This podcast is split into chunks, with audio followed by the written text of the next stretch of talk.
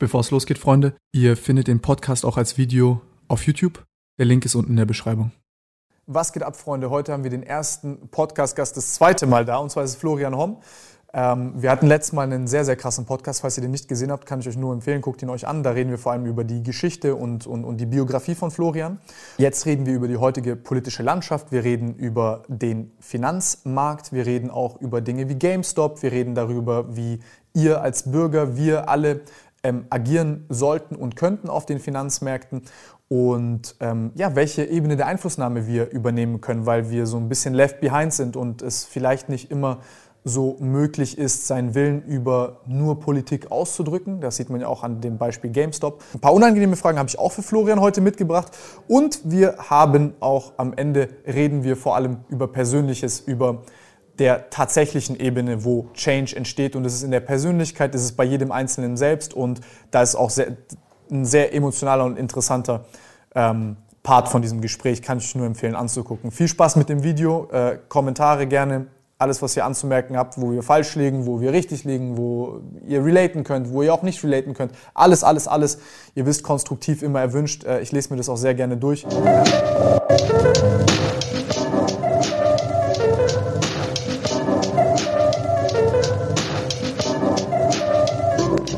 Florian, wir sind wieder hier. Letztes Mal, äh, ich muss sagen, es war für mich persönlich einer der intensivsten Podcasts, also emotional sowie auch. Es war lehrreich, es ist selten jemanden getroffen, der, der so denkt wie du. Also war auch sehr bereichernd, war, war unfassbar interessant. Ich glaube auch für viele andere Leute auch. Also der ist ja krass durch die Decke gegangen, hätte ich nicht gedacht. Ähm, wie, was, was hat sich bei dir verändert seitdem? Weil das, das kam ja super plötzlich auf einmal. Überall spricht man von dem Ex-Milliardär Florian Homm und in aller Munde. Du weißt, was weiß ich bei mir primär verändert hat? Was? Ich bin in der Gegenwart angekommen. Ja? ja das hört sich verrückt an. Äh, seit einem Jahr habe ich mich etwas vom, von diesem numerischen, statistischen, mathematischen und auch der Vergangenheitsbewältigung in, in, in, ins Sein bewegt. Ja, das hört sich abstrakt an, wenn dir jemand sagt, er entdeckt mit 60 Jahren seine Gefühlswelt. das ist unvorstellbar. Aber es geht auch darum, dass man sich mal verabschiedet von äh, Peng Peng in Caracas und eine Kopfgeldjagd und die ganzen äh, spektakulären Sachen der Vergangenheit. Also eher nicht mehr so, vielleicht nicht mehr so schillernd wie früher, aber vielleicht etwas mehr leuchtend, ja, etwas anders, ja. Vermisst du da was aus, aus dieser alten Zeit? Also die Lebensintensität war schon komplett crazy. Ja, das, äh, aber ich bin einfach, nee, nicht so richtig. Also ich bin dankbar für die aktuelle Phase. Ich bin super bewegt. Äh, die Lichter sind an, ist auch jemand zu Hause, alles okay. Ja, das, wir, wir hatten letztes Mal haben wir viel gesprochen über, über deine Vergangenheit. Ja. Ich glaube, da bist du es auch langsam leid, darüber zu sprechen, was da alles passiert ist und immer wie so ein hängen gebliebene Record immer denselben gut. Film. Das ist gut. Ja, wir dürfen uns, wir dürfen wachsen und wandeln. Ja. Und dieses äh, jetzt äh, altlastige, fast schon äh, Corona-Zeitfenster hat auch seine, seinen Charme. Ist alles gut. Ja? Die Fluchtwege von sich selbst sind nicht mehr so äh, ausgeprägt, die Möglichkeiten, alles gut. Ja, eine neue Krise und ich glaube, wir hatten es vorhin auf dem Balkon. Dann jemand, der so einen Hang hat, quer zu denken, sage ich mal provokativ, ja, äh, der in einer Sache, in der sehr viele Leute eine Dystopie sehen, Angst, Schrecken, alles ist vorbei, der ganze Scheiß ist am Kollabieren und du Chancen, Hoffnung und Co. da drin siehst. Wie, wie, wie siehst du das? Es ist der, der banalste äh, Wortwahl, aber im Chinesischen ist ja Krise immer Chance. Äh, wer bist du? Wie gehst du damit um? Äh, kannst du die Krise nutzen? Also jetzt ein ganz kurzer Rückblick auf meine Karriere. Äh, größten Teile meines Vermögens waren tatsächlich auf Krisen aufgebaut. Äh, die äh, Unternehmensgruppe, bei der ich Impulsgeber bin, die floriert in allen Bereichen, äh, bringt hervorragende Leistungen. Die Arbeits-, das Arbeitsklima ist fantastisch. Ich bin nicht mehr so, dass ich den Leuten die Nase abbeiße, wenn ich schlecht gelaunt bin oder die Leistung nicht stimmt. also klar, also die innere, die, was sich also prinzipiell am meisten verändert hat, äh, der Strahle Peter, der sich sein, sein Ego durch Abklatschen oder Dramaturgie äh, holt, äh, der, der, der ist äh, auf dem absteigenden Ast. Und äh, eine gewisse innere Festigung, das dürfte man auch jetzt erwarten bei mir irgendwann, die, äh, die manifestiert sich auch. Und das, äh, ja, man ist nicht, man wird nie alt genug, um zu wachsen. Ja. Wenn du jetzt, ähm, wenn, wenn wir jetzt diese alten Krisen betrachten, also ich meine, du hast so eine Dotcom-Krise mitgemacht, du hast, äh, jetzt gerade stehen wir eigentlich auch, also ich bin kein Experte, aber ja. gefühlt ist ja jetzt gerade so die größte Aufbruchsstimmung überhaupt. Jeder investiert in Aktien. Wir sehen es an diesem GameStop-Ding. Wir sehen es an, an der gesamten Stimmung auch von den jungen Leuten, dass, dass Inhalte wie von dir äh, so, so massentauglich geworden sind. Ähm, auch so die Bevölkerung so fasziniert, äh, fasziniert ist davon. Vor allem die jungen Leute wahrscheinlich auch in meinem Alter und sagen, gut, ich kann jetzt hier mein, mein, mein Geld anlegen, ich habe jetzt hier die Chance auf das große Geld. Führt das ja natürlich auch zu so einer Art, wie soll ich sagen, also vielleicht auch zu, zu, zu, zu einer kleinen Upcoming-Blase, weil da sind sehr viele Dinge, die wir gar nicht so wirklich ähm, abwiegen können. Also ich habe da so mein persönliches Credo, ich fasse Dinge nicht an, die ich technisch nicht verstehe. Gute Idee. Ja? Also wenn ich was nicht verstehe, dann muss man einfach sagen, ich verstehe es nicht. So. Genau. Und gibt aber ein paar Sachen, die verstehe ich und da reicht das dann schon. Ja. Und da interessiert mich auch also welche Parallelen? Das ist ja ein zyklisches Phänomen. Irgendwann waren es mal die Tulpen. Es gibt im Endeffekt ist ja, da gibt Leute, die glauben dann an eine Sache, die wird dann super groß und, und dann hast du so diesen psychologischen Masseneffekt und äh, auf einmal sind wir hier und alle schmeißen Geld irgendwo hinterher. Wie, wie, wie siehst du das gerade im Moment? Also super entspannt. Äh, unsere ja, Börsenbriefkunden hatten ausnahmelos in der Corona-Krise, wie es 40 Prozent runtergehen, verdient. Das hat kaum einer geschafft. Und davor gab es auch so eine 20 Prozent Korrektur, da haben wir gut mitgenommen. Und diese Investment-Euphorie oder GameStop sagt auch vielen was. Ja, die GameStop-Aktien, der große Short Squeeze, mal so richtig schön den Hedgefonds-Managern zeigen, wo, wo es lang geht mit Milliardenverlusten auf einer Seite und Irgendwie geil, aber auch erschreckend. Auf der anderen. Er ist doch super. Äh, aber solche sag mal, furiosen Marktentwicklungen, äh, amerikanische Marktkommentatoren mit drei Hirnzellen nennen das Dash for Trash. Es gibt äh, andererseits in den letzten Wochen, das hatte ich auch in meinen Videos gesagt, dass das kommt, ähm, sind einige dieser Highflyer-Werte bis zu 50 Prozent in wenigen Tagen eingebrochen. Das sieht man am Index nicht, aber jeder, der Tesla-Aktien hat oder hatte, hat es gemerkt. Es gab auch so eine richtig schön schnelle Korrektur bei Bitcoin. Und das, äh, das, ist, das ist so häufig und so alt, fast wieder eigentlich älter als das Arm in der Kirche dass in Phasen, in denen Staaten einfach weit über den Verhältnissen leben und Zentralbanken komplett ohne jegliche Disziplin Massen von Scheinen elektronisch generieren, dann sucht der Investor immer irgendwas, was sachlich ist. Kann, ja. Es kann der Stuhl hier sein oder es kann äh, eine Firma sein, ich möchte keine Werbung machen ähm, ist egal, wir sind nicht Reelles produziert und das ist eine ganz normale Entwicklung. Und natürlich kommt der Zahltag, wie immer. Und dann werden wir wieder dabei sein, zum, glaube ich, achten Mal, also in grob 40 Jahren, wo eines, das nennt man parabolische Kurve, wo diese gewisse erste Klassen so hoch gehen, mhm. ähm, dass die kleinste Zinsveränderung aktuell in zehnjährigen amerikanischen Staatsanleihen dazu führen, dass Investoren nervös werden. Also wir hatten jetzt auch beim Tesla einen Kurssturz ordentlich mitverdient. Und das sind eigentlich ganz für mich das stinknormale Marktgegebenheiten. Es ist aber super, dass sich ganze Generationen fürs Investieren interessieren, weil dieses Märchen der reichen Deutschen, das ist der größte Bullshit. Das Mittelvermögen der Deutschen liegt bei schlappen 60.000 Euro.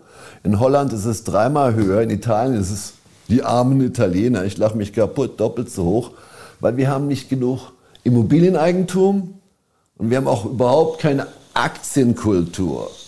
Und, Echt? Ja, ist es so? Ja, das ist leider so. Hey, was sind das für Zahlen? Erklär mir das mal. Ich habe absolut gar keinen Plan. Also die Zahlen werden teilweise sogar von der, vom IWF, der EZB und anderen erstklassigen Quellen erhoben. Äh, man nimmt, also es ist ja, wir haben ja so eine schöne Doppelphalanx. Man nimmt, wir, haben, wir haben wirklich, ja, wir sind, lass uns das mal ansprechen heute. Der große deutsche Turnaround, ja, die äh, Sanierung Deu von Deutschland ist eigentlich angesagt. Wir haben einerseits dieses Mittelvermögen, das ist so ein, ist ein mathematische Gleichung, das ist das den Durchschnitt und den Mittelwert. Und da äh, liegen wir halt einfach grottenschlecht. Was sind die Gründe, fragst du eigentlich? Was sind die Gründe letztlich dafür? Ähm, wir, haben, wir sind eine Nation von Mietern. Wir sind auch eine Nation von Sparern. Wir sparen natürlich ganz vorzüglich. Aber in den letzten zehn Jahren haben wir eine halbe Milliarde an Zinsen äh, nicht eingenommen, weil wir Negativzinsen mittlerweile haben. Steigende Bankgebühren, das ist ein Faktor. Der andere Faktor, wenn nur jeder zweite Immobilienvermögen hat, ja, wir haben 90 Prozent aller deutschen Vermögensmillionäre sind Immobilieneigentümer. Nein, wir haben, sind aber eine Mieternation. Riesiger Denkfehler. Und wir sind auch keine Investmentnation. Also wir sind Sparer. Ja. Und wenn ich äh, nach unseren Berechnungen gehe, wir rechnen ganz fett mit mindestens 3, 4 Prozent sauber gerechnete Inflation. Kann sich jedes Kind nachrechnen, verlierst ein Drittel deines Vermögens in nur zehn Jahren. Währenddessen andere gut investieren und einige Immobilien bieten Inflationsschutz. Wir haben das, das Kernstrukturproblem, was wir eigentlich haben, das, das wirst du nachempfinden können als, als junger, erfolgreicher Unternehmer, ist, dass wir von allen 194 Ländern weltweit sage und schreibe die höchste Abgabenlast haben. Du kommst auf fucking, sorry, soll nicht fluchen, aber es ist pervers äh, du kommst bei 5000 Euro auf den höchsten Steuersatz äh, beim Monatsverdienst. Ja. Aha. Und, äh, und dann haben wir noch die höchsten Stromkosten der Welt. Was haben wir hier für ein Land? Und wir haben eigentlich ein desolates, urtümliches, super oldschool äh, Digitalsystem. Also wir haben echt ernste Probleme und wir können nicht ewig aus der Substanz leben, weil wir sind im Substanzvergleich schon eine Lachnummer. Ja. Selbst die Iren, die eine schwere Strukturierung haben und eine B-Laut, ein B-Laut, ein B-Laut haben, sind im Vermögen reicher als wir. Deutlich. Wo, wo, siehst du das, wo siehst du das Problem dafür? Weil, also von den Steuern, keine Ahnung, ich sehe das einfach irgendwie, ein Staat leistet mir in Anführungszeichen einen Service, das hört sich jetzt vielleicht, ich will es nur auf den Punkt bringen. Ähm, Staat leistet mir einen Service für Infrastruktur, für alle Dienste, äh, die, die, die der Staat erfüllt, die, die toll sind in Deutschland, aber die teilweise einfach zu hoch bepreist sind und die auch in einem internationalen Vergleich vielleicht gar nicht statt, standhalten von der Qualität. Ähm, ähm, definitiv. Aber es ist ja gar nicht notwendig, dass dieser Apparat so läuft mit weniger Geld. Also es wäre möglich. Ja? Der muss mit weniger Geld laufen. Eben. Pass auf, die, deine Zuschauer, eure Generation muss endlich mal verstehen, dass mehr Staat nicht nur weniger Freiheit bedeutet, sondern viel weniger wirtschaftlichen Spielraum. Ja, wenn jeder äh, zwei von drei für den Staat als Beamter arbeiten wollen, dann haben wir ein fundamentales Problem die Wirtschafts, äh, der, Wirtschaft, der Gesamtwirtschaftsleistung geht der deutsche Staat Richtung 60 Prozent. Alles über 34, 33 Prozent ist fucking ungesund. Von unseren Steuerlasten wandert, es ist nicht mal veröffentlicht, diese Daten, äh, dieser Datensatz. Da muss man nur schwerstens rumgraben. Es geht aber locker demnächst jeder fünfte Steuer Euro in Pension des Staatsapparates. Wir sind komplett überdimensioniert. Wir haben eine unterste Fünftel Digitalisierung. Wir haben versagt, im letzten Jahr komplett unsere Schulen umzurichten. Aber unsere Unternehmen haben bis zu 100, 200.000 Mitarbeiter, die Großunternehmen, innerhalb von zehn Tagen digitalisiert. Wir sind echt nicht konkurrenzfähig und wir sind so obrigkeitshörig. Ja, das ist ein riesengroßes ja, Problem. Dass wir uns das gefallen lassen. Wir, das sind unsere Dienstleister. Wie weit sind die denn von den Bürgern entfernt? Ja. Und warum sagt das keiner, was ich dir gerade hier sage? Aus der Politik. Wie, weil sie sich ins eigene Fleisch schneiden. Weil sie halt ihren Vierjahreszirkus äh, fahren müssen und das ist auch ein schwieriges Problem. Ich wüsste auch nicht, wie ich es löse. Also ich, ich sehe das, seh das tatsächlich sehr ähnlich wie du. Ähm, ich sehe ja selber, was wir hier für Steuern zahlen und wenn ich das jetzt vergleiche, beispielsweise irgendwann kommst du halt in eine, in eine Region, wenn du dann äh, äh, wenn man beispielsweise irgendwie achtstellig Umsätze macht, dann musst du halt gucken, dann, dann, dann sind 10% sind, also 10 sind eine Menge Geld dann. Ne? Also auch schon vorher. Und was du mit diesem Geld anstellen kannst, also einfach Investitionen, die du tätigen kannst, ne? also wenn du, keine Ahnung, eine Vorentwicklungsabteilung hast für eine Sache, das kostet Geld. Und das kannst du dir nicht leisten, wenn du halt solche Steuerabgaben du hast. Du zahlst Vorsteuerabgabe. Die, äh, ich kenne viele Einzelunternehmer oder andere, die müssen Steuern vorauszahlen vom Geld, was sie noch gar nicht verdient haben. Jetzt kriegen die Gegenwind. Ja, also ich krieg, Pleite ich krieg Hartz IV. Also ich krieg äh, das auch, also wir kriegen das auch schön. Da kriegst du es äh, Ende des Jahres, äh, zahlst du einmal deine Steuer auf den Gewinn und dann sagen die, ja, ich gehe davon aus, dass du nächstes Jahr genauso viel Gewinn machst. Und dann fange ich jetzt schon an, zu, also es ist, was, was, also das, das ist auch wirklich, es ist auch schwierig, es macht es auch wirklich schwierig zu wirtschaften. Ne? Tim, du bist im Mediengeschäft, das ist volatil. Der andere Bereich, den wir uns unterstanden, äh, unterhalten, das ist Mode. Ja.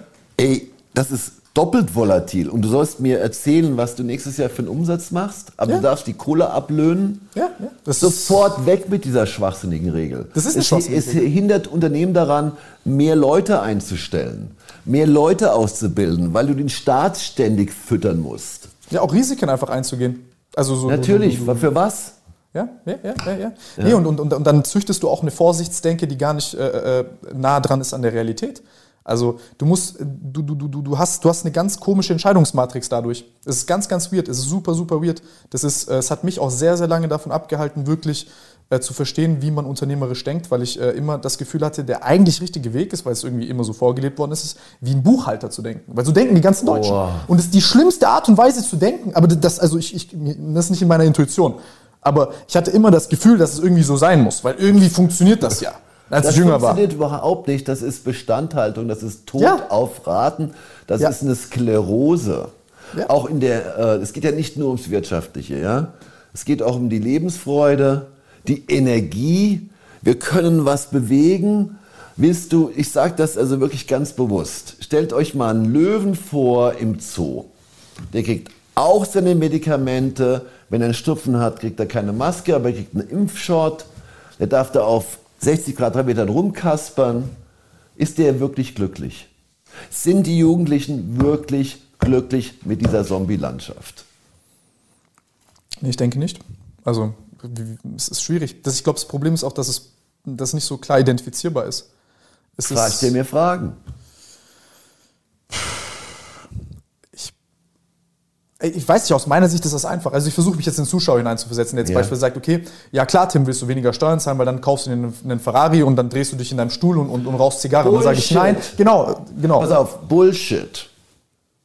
Es ist mittlerweile, pass auf, ich war, mütterlicherseits bin ich in einer Dynastie groß geworden, Neckermann. Ich sage heute Clan, weil waren zwei Unternehmen wurden arisiert. Also das ist nicht alles richtig schön gewesen und väterlicherseits Handwerk. Also ich habe auch dem Bau gearbeitet, sechs Sommer lang. Ähm, mittlerweile sind wir aber so weit gekommen, dass wir uns dem in, in, im, im Staatsapparat komplett der Digitalisierungswelle entziehen.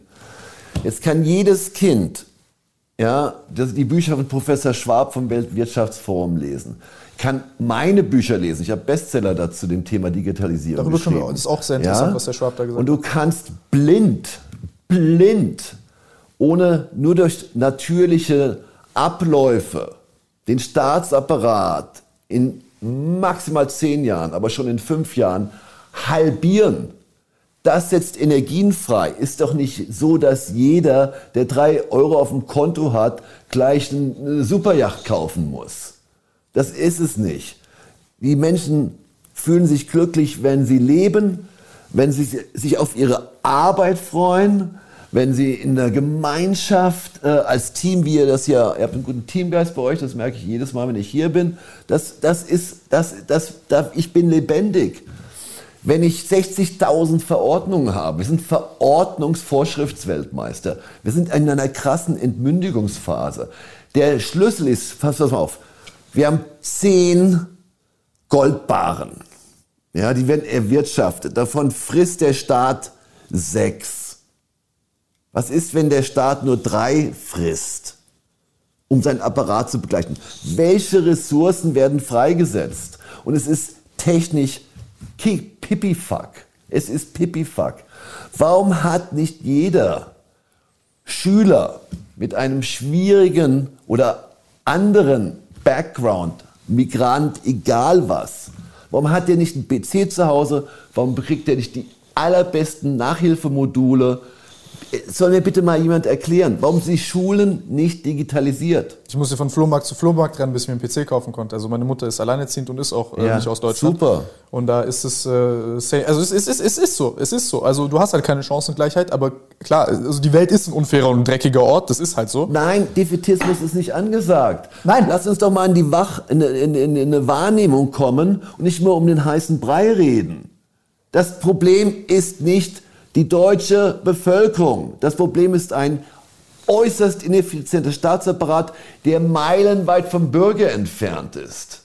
Das ist das Kernthema. Wie löst man das? Das löst man erstmal durch eine Wahrnehmung. Weil ich kenne nicht so viele Leute, die das sagen, was ich gerade sage. Ja? ja. Aber ich maße mir das tatsächlich an.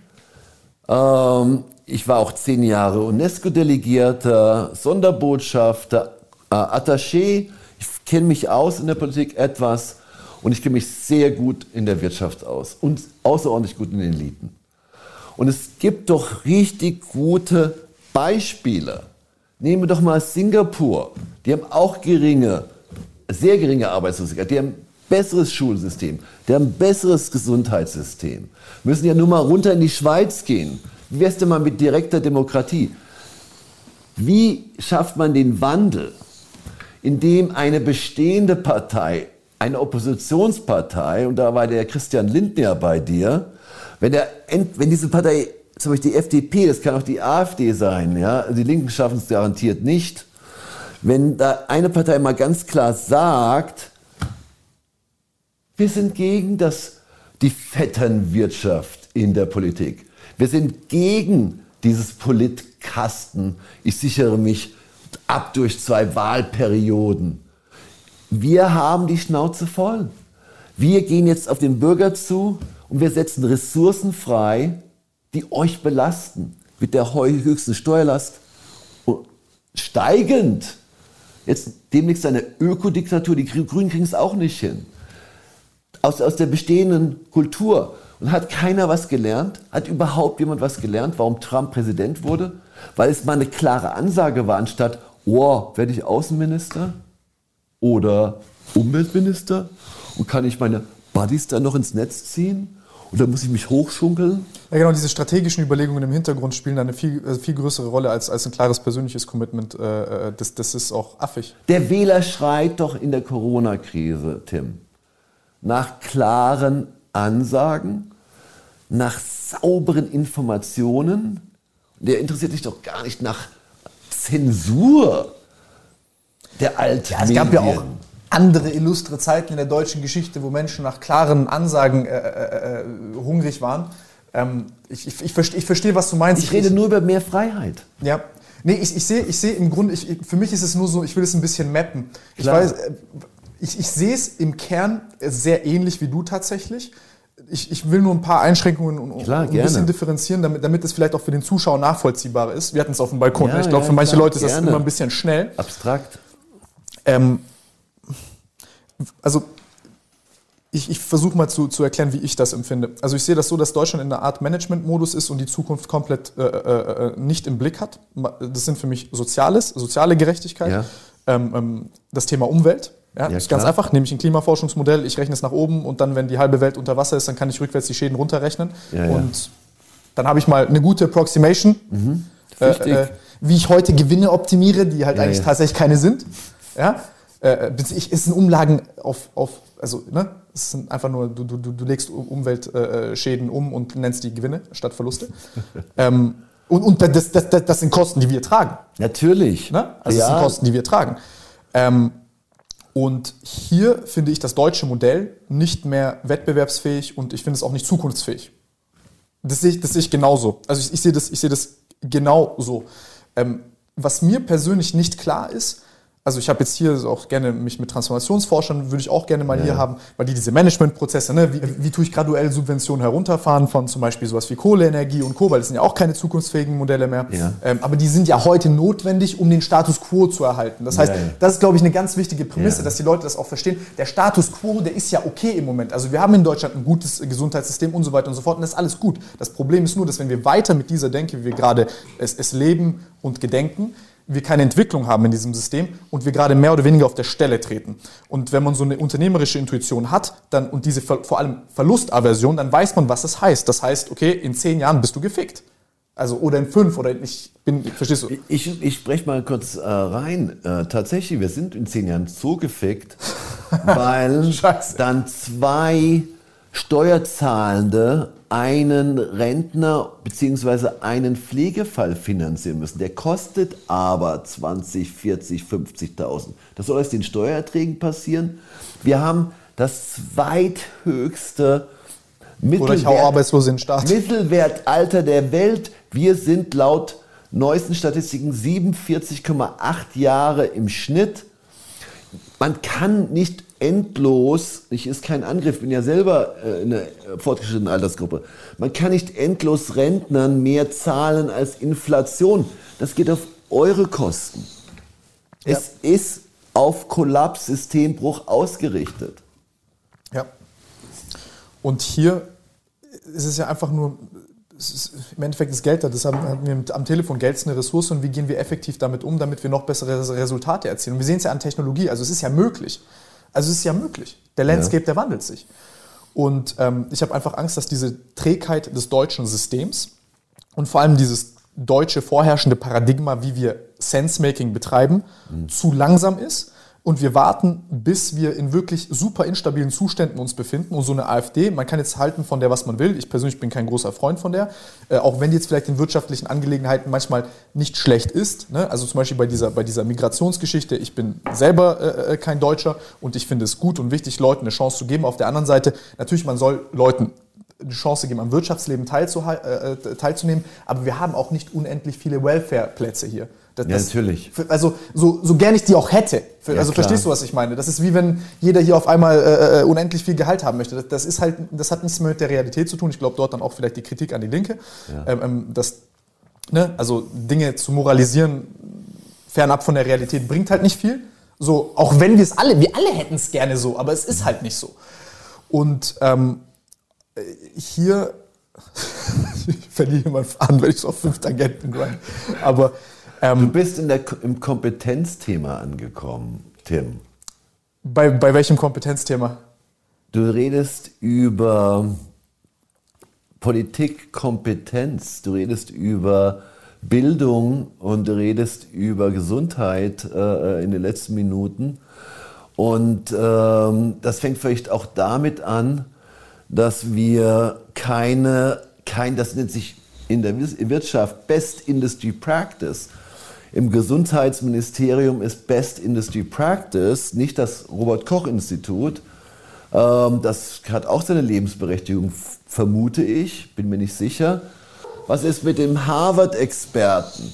Was ist mit äh, den aktuellen Statistiken, die immer mehr belegen, dass es hier der Ausmaß sauber gerechneter Statistiken zum Gedanken verleiten, dass es sich hier nicht um mehr handelt als die große Grippewelle von 2017 in den USA sowie in Europa.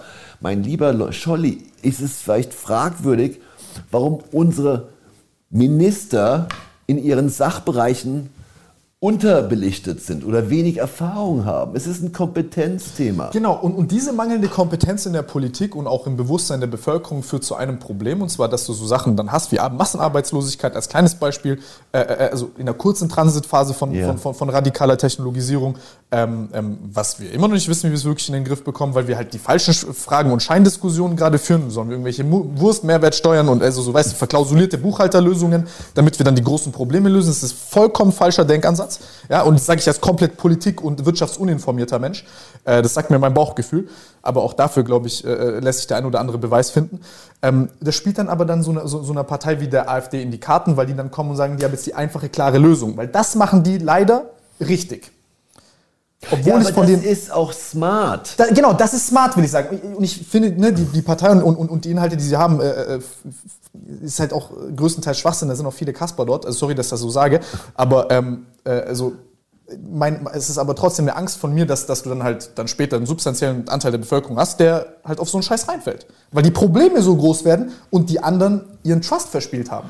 Wir werden von den Kernthemen ich habe echt äh, kein Problem mit einer Gender-Diskussion, ja. Mhm. Ähm, aber in einer Gender-Diskussion wird ein Abhörgesetz durchgezogen, ja.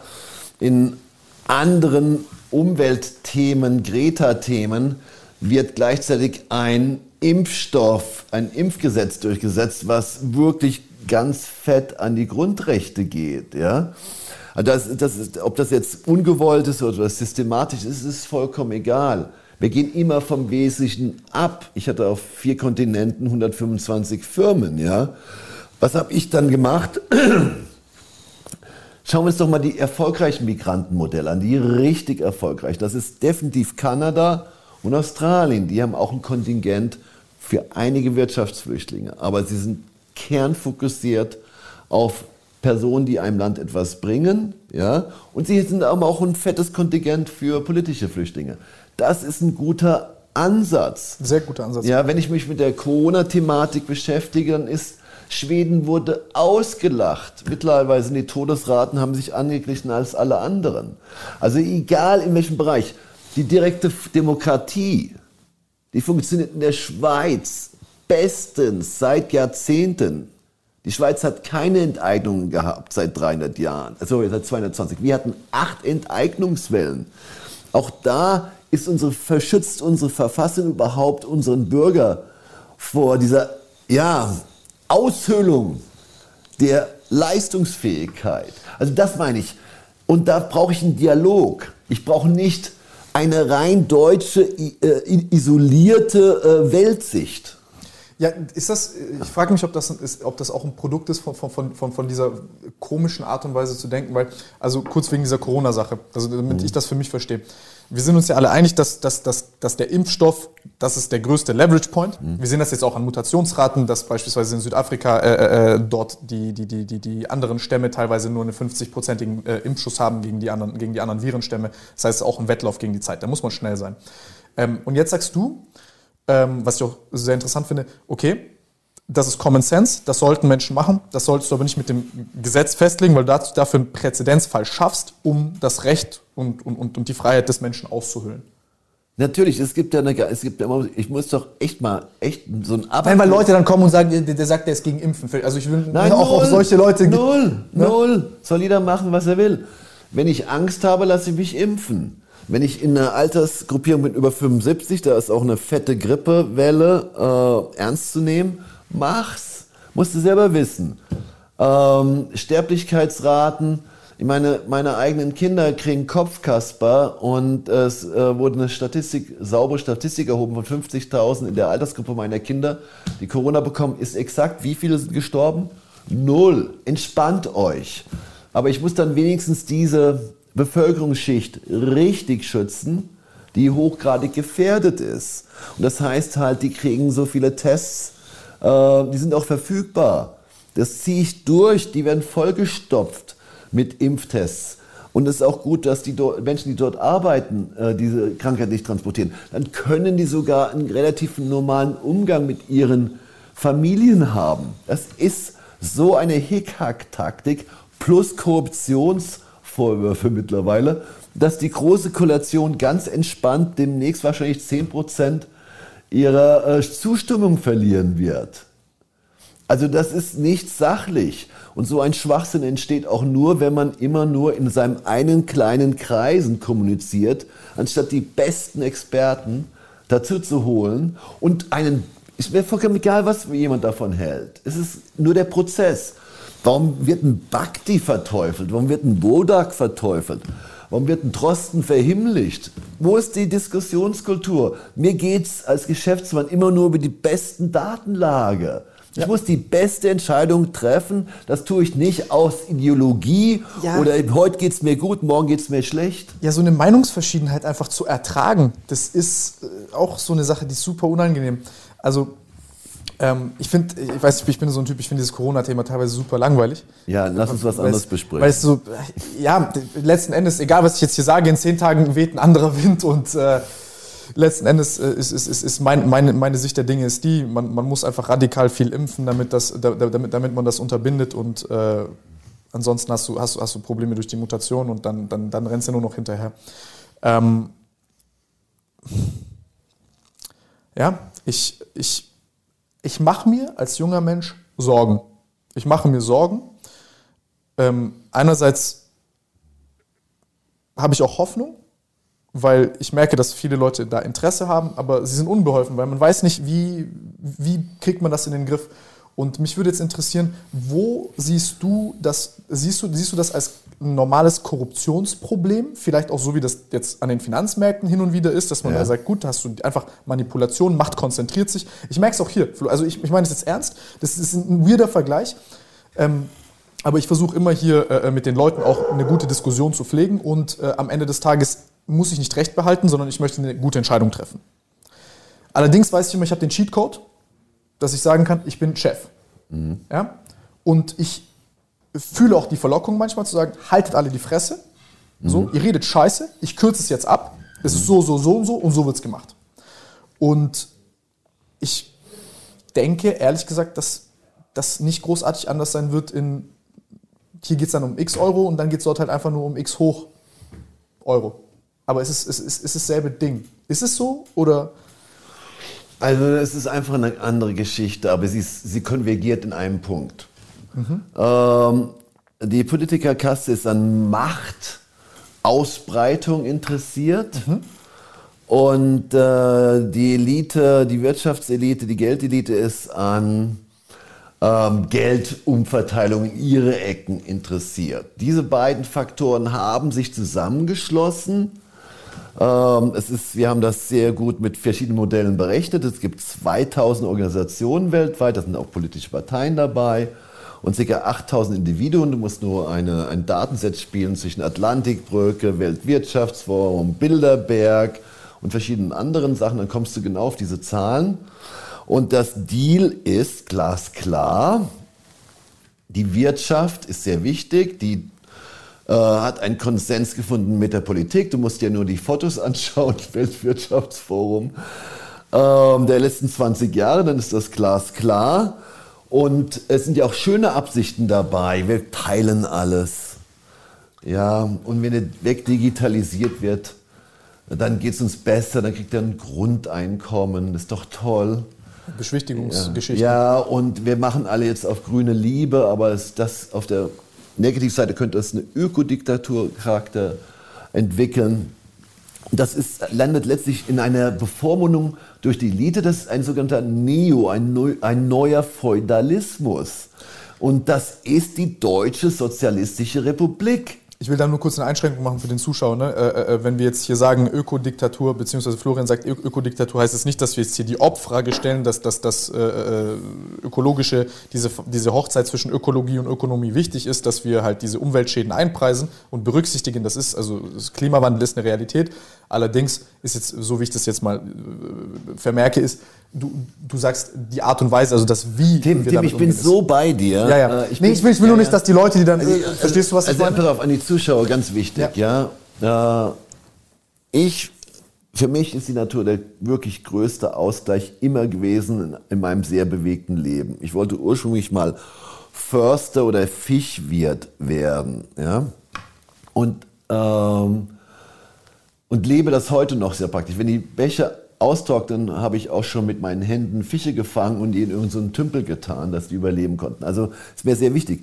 Aber bei uns gibt es eine Ansage numerische. Wir werden jetzt eine Billion reinstecken und die, ähm, und die äh, den Klimawandel aufhalten. Ja, liebe Leute, äh, die Summe reicht, um jedes Kohlekraftwerk, was etwas älter ist, auf den neuesten Stand zu bringen. Da sind wir übrigens in der Technologie Weltmarktführer, weltweit und haben wahrscheinlich das Potenzial, die CO2-Schäden um 10% zu reduzieren. Das ist schlechte Mathematik, das ist wieder Ideologie. Ich rede im, im Regierungsansatz über die Kombination auch Wirtschaft und Regierung, über super gute Praktiken. Und wir hatten das mal. Gut, ich bin nicht auch der große Freund ähm, der preußischen, äh, des preußischen Humors unbedingt, ja. Aber wir hatten mal einen der aller, allerbesten Staaten. Wir hatten sogar mit den Amerikanern, die total abgerockt sind, abgestürzt sind, hatten wir mal ein saugutes Bildungswesen. Äh, ja? Das haben wir nicht mehr. Also das ist äh, ähm, Ökologie. Natürlich, du hast vollkommen recht. Die Schäden, die entstehen, sind viel teurer zu sanieren. Also ist glasklar. Und die Lösung ist nicht mehr offensichtlich. Na genau, genau. Aber die lösen doch bitte richtig smart durchrechnen und sich für die entscheiden, die den meisten Impact haben, so wie Kreuzfahrtschiffe zum Beispiel. Das ist relativ übersichtlich zu gestalten, machen 4, 5 Prozent äh, der Umweltverschmutzung aus. Ach, liebe Leute, wie viel gibt es von denen? Ein paar hundert von den Großen. Da muss ich doch anfangen. Kohlekraftwerke muss ich anfangen. Ja. Wo ist die Action? Was kostet das? Was ist das Resultat? Ja, sorry, dass hier kurz eine Minute dein Pressesprecher war.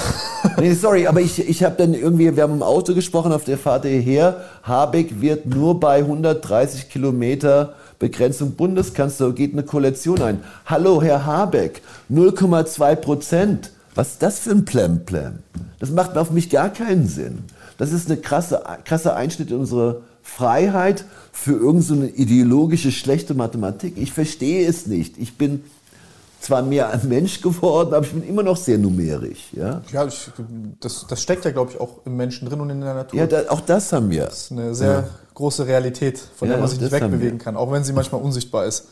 Aber spätestens dann, wenn sie sichtbar wird, dann tut es doppelt weh. wenn man sie nicht akzeptiert. Ja.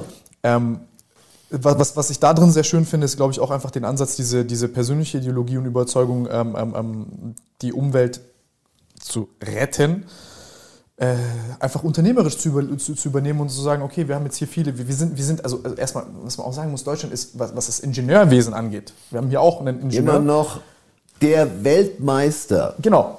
Also wir sind, wir sind sehr, sehr, sehr stark. Also das, das sind Tüftler, die hochintelligent sind, denen man auch irgendwo in, in ihrer Domäne diese Freiheit geben muss und auch selber das Commitment liefern muss, zu sagen, okay, wenn wir Vorreitertechnologie liefern, und auf diese Zukunft wetten, dann müssen wir nicht uns mit irgendwelchen fadenscheinigen Ausreden retten. Ja, China macht es auch nicht, die machen es auch nicht und Italien macht es auch nicht und die auch nicht. Sondern mach's und du wirst das dann exportieren und du wirst eine Menge Geld verdienen, weil die abhängig sein werden von deiner ja, Technologie.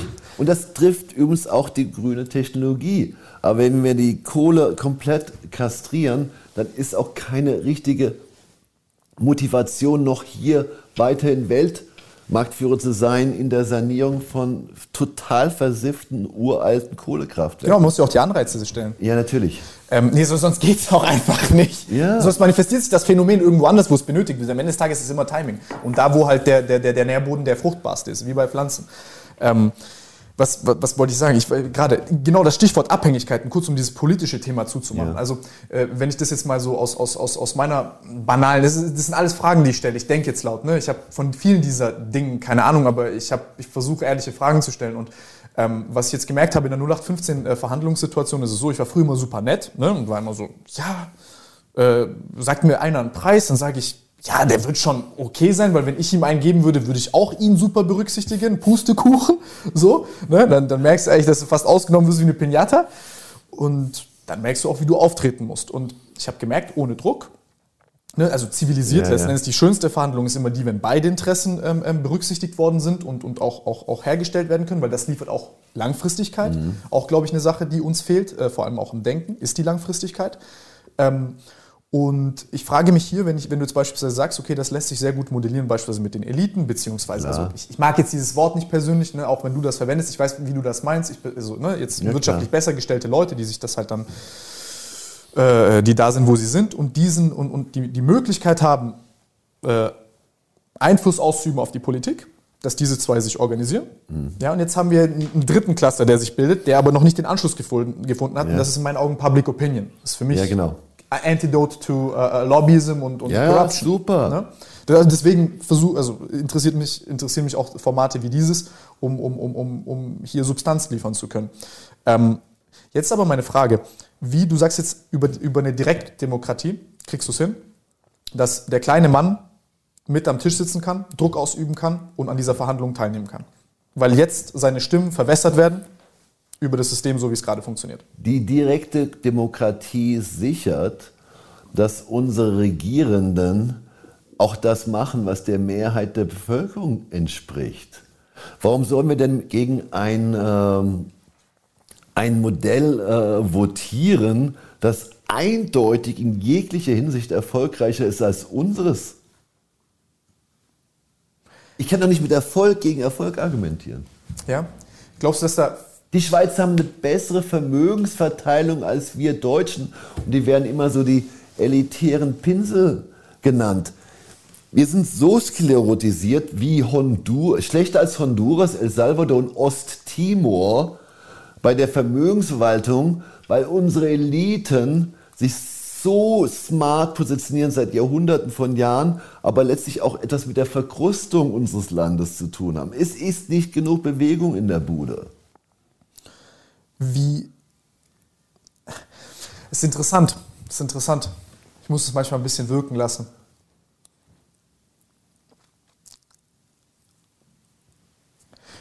Wie, wie, wie, ist, diese, wie, ist, wie ist diese Macht zementiert? Also wie, wie, wie kann das sein, dass es immer noch funktioniert? Weil es funktioniert ja nicht mehr. Ja, es funktioniert definitiv nicht mehr. Auch die haben eine Halbwertszeit. Die, die, die Leistungsbilanz ist fatal schlecht. Ja. Und man darf sich immer mit Italien oder Griechenland vergleichen. Das wird langsam alt. Wie ist es im, das hat dein Vorgänger Christian Lindner ja ganz gut einfach erzählt, äh, wie viel weiter Estland ist. Und ich glaube, laut Statistiken läuft da 20 Prozent der Leistung, also die im, im, Land geschaffen wird, wird von der Regierung verspeist. Äh, da kannst du alles, äh, auch diese, äh, wie, kann, wie kann das gehen? Ich komme gleich auf deine Frage, komme ich gleich, äh, drehe dich gleich ein. Wie kann es sein, dass wir 21 bürokratische Schritte durchziehen müssen, um eine GmbH hier äh, in, in Aktion zu rufen? Und das auch noch mit Faxgeräten. Also es gehen drei digitale Schritte. Hundertprozentig abgesichert durch Blockchain. Eigentlich es schon sogar noch sicherer. Ja, es ist ja. pathetisch. So, wie kann sich das so lange halten? Aus dem historischen Kontext dürfen wir echt nicht ganz vergessen. Wir sind eine ganz späte Demokratie. Erst ab 1945, diese Weimarer Geschichte, das, äh, äh das war so eine so, eine, so ein Unglück äh, im, in, in einer monarchistischen, äh, faschistischen ja. Scheinwelt, also Realwelt, muss ich mal eher sagen, Realpolitik. Also wir sind, das, wir sind äh, da noch nicht sehr weit gereift. Äh, und das schließt wieder in diese Obrigkeitshörigkeit rein. Und auch ähm, Verlustaversion, glaube ich auch. Ich glaube, die haben super viel Angst. Wir, wir, haben, wir haben echt Angst, ja. Wir, ja. Haben, wir sind auch ein ängstliches Volk. Ja, sehr. Weil Macht und Angst, die Mechanismen, da gibt es ein wunderbares Buch von Professor Mausdorf aus 70 Seiten für jeden zu erklären. Und in diesem Angstmechanismus, das passt doch perfekt. Politik und bestehende Kräfte nutzen Angst, um eine Bevölkerung zu kontrollieren. Ältester Trick der Welt. Das ja, ist so ein, ah, das so, ist so ein ekelhafter, aber einfacher, effektiver Trick. Ja, es ist so platt. Und das läuft noch durch die Medien und ich zahle auch noch fette Gebühren jeden Monat, obwohl ich nicht mal eine zu Hause habe, ja. Also. Ja, wenn die da gute ich zahle Sachen. für meine Kopfmanipulation. Ja, ich, ich finde auch, dass die manchmal gute Beiträge bringen. Klar. Aber äh, ja, äh, äh, äh kriegt man bei, da kriegt man bei Netflix teilweise schon mehr für, für weniger Geld. Nein, das ist jetzt ein bisschen provokant hier, aber, äh, nein, aber das, das, ist ja auch ein Vergleich, so muss, muss, muss man schon mal sagen. Ähm, über ja, dass, dass, dass der kleine Bürger keine Anteilnahme findet, nicht teilnehmen kann an diesen Verhandlungen, keinen direkten Einfluss hat auf was wirklich passiert, die großen Dinge, die passieren. Aber jetzt hatten wir doch neulich schon die Sache mit GameStop. Ja. Wo dann auf einmal ganz viele kleine Liga auf Reddit sich organisieren und den großen Hedgefonds Paroli bieten. Das ist äh, selbstverständlich, weil äh, ich gehe fest davon aus, und äh, das sind ja die angeblichen Querdenker, äh, die sich auch nicht alles gefallen lassen wollen. Die sagen, ich möchte auch meinen Teil vom Kuchen haben. Ich lasse mich nicht enteignen durch Inflation und Niedrigzinsen. Wie machen das die Milliardäre, die Hedgefondsmilliardäre, zu denen ich mal gehörte? Und wir werden denen jetzt mal richtig erklären, was ein Short Squeeze ist. Koordinieren sich grob 8 Millionen Konten, sagt man, bei Robinhood und sagen, wir haben uns diese Aktien vorgenommen. Und einige sind sogar, es ist ein bisschen technisch, sind so short, so auf Leerverkauf, dass äh, bei 112 Prozent, da ist schon eine Illegalität in der Kursmanipulation der Elite oder der Hedgefonds-Community. Und die sagen, Schluss damit. Das ist nun eine Form, ja, ich würde fast sagen, der Rebellion. Also damit ich vielleicht kurz versuche zu erklären, wie ich das verstanden habe, ist es so, ähm, ist es tatsächlich so, dass, dass die mehr Aktien geschortet haben, als tatsächlich existieren? Ja, genau. Kannst du mir erklären, wie das funktionieren soll? Das, äh, ich kann das ganz leicht erklären. Wenn ich eine Aktie verkaufe, die mir nicht gehört, dann muss ich mir die vorher geliehen haben. Und wenn es 100 Aktien gibt und 100 Shorts sind, ist das noch irgendwie denkbar, falls sie sich die Leihe irgendwo organisiert haben. Ich habe ein Auto geliehen, ich verkaufe es, dann verkaufe ich es zurück irgendwann. Aber wenn sag mal, 112 Aktien leer verkauft sind. Was, was geht da mit diesen genau, also 12 ab? Das ist blatant, es ist offensichtlich illegal, außer sie arbeiten mit dem Market Maker oder sie hoffen, dass zwischen Leerverkauf und dem sogenannten Settlement, der Abwicklung Transaktion, dass ich sie auf 30 Tage vielleicht da vorne schiebe und die Nummer durchziehen kann. Ja? Aber es ist trotzdem, es stinkt massiv in den Himmel. Und die, äh, sag mal, die Reddit und die anderen Communities, die, das, äh, die gesagt haben, ey, Buddy, GameStop war eine ziemlich günstige Aktie, die hatten mehr Cash als Börsenwert, die waren auch nicht defizitär, okay, das ist ein Aussterbemodell, ja, äh, offline, äh, lokal diese Games zu verticken, aber es war kein hoffnungsloses Geschäft. Netflix war auch mal so eine Bude, so eine physische Bude ist heute mehr als 100 Milliarden an der Börse wert. Also nicht hoffnungslos. Ein großer Hedgefondsmanager, also einer der sag mal, Hedgefonds-Rebellen, war auch, hat das auch gekauft und erkannt. Und es wurden die Hedgefonds abgeschlachtet. Weil die, was die definitiv nicht machen wollen, die wollen Verlust machen. Jetzt setze ich auf fallende Kurse mit 10 Millionen bei GameStop. Das heißt, wenn der Kurs 80 Prozent fällt, habe ich 8 Millionen verdient. Jetzt steigt er an einem Tag um 80 Prozent. Ich bin nicht amüsiert. Aber es ist nicht, dass er von 10 oder 100 auf 180 gegangen ist. Das Ding hat sich verfünfzigfacht. Da sind Milliarden verloren gegangen. Ja? Und äh, das war eine koordinierte Aktion und es ist eine Zeitgeistaktion. Von beiden Seiten. Ja, das ist auch eine, ist auch eine Querdenkeraktion. Enough is enough. Es reicht. Und das ist ja der große Denkfehler äh, der, der in der politischen Mathematik, äh, warum ich die Parteien etwas kritisch sehe. Mir kann keiner erzählen, wenn ich also äh, allein schon Generation wahlberechtigtes Z nehme, Y, Teile der X-Generation oder ältere Querdenker, ist, ich, ich habe keine Meinung hier gerade, äh, äh, absolutistische Meinung zum Corona-Thema. Und ich habe auch keine, äh, wenn, wenn jemand, wenn der meint, er muss, äh, äh, soll jetzt diese Steuer zahlen im Fernsehen, ist auch okay, alles gut.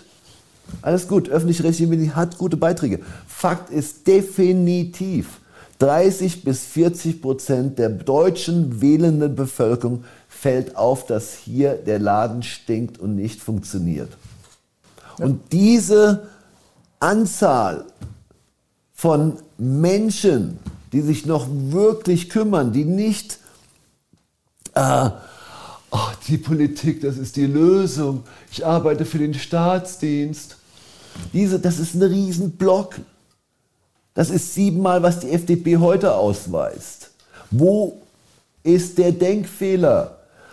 Wir wissen doch aus Trump, der kam aus einem rein wirtschaftlichen Background durch klar, klare Ansagen, ist der US-Präsident geworden. Das habe ich auch vorausgesagt in einem meiner Bücher. Also da ist die Marktlücke. Die Marktlücke, Tim, ist heute Authentizität, Bürgernähe, guter Charakter, Ehrlichkeit und das Letzte ist, niemand nach dem Mund reden. Konflikt unbefangen.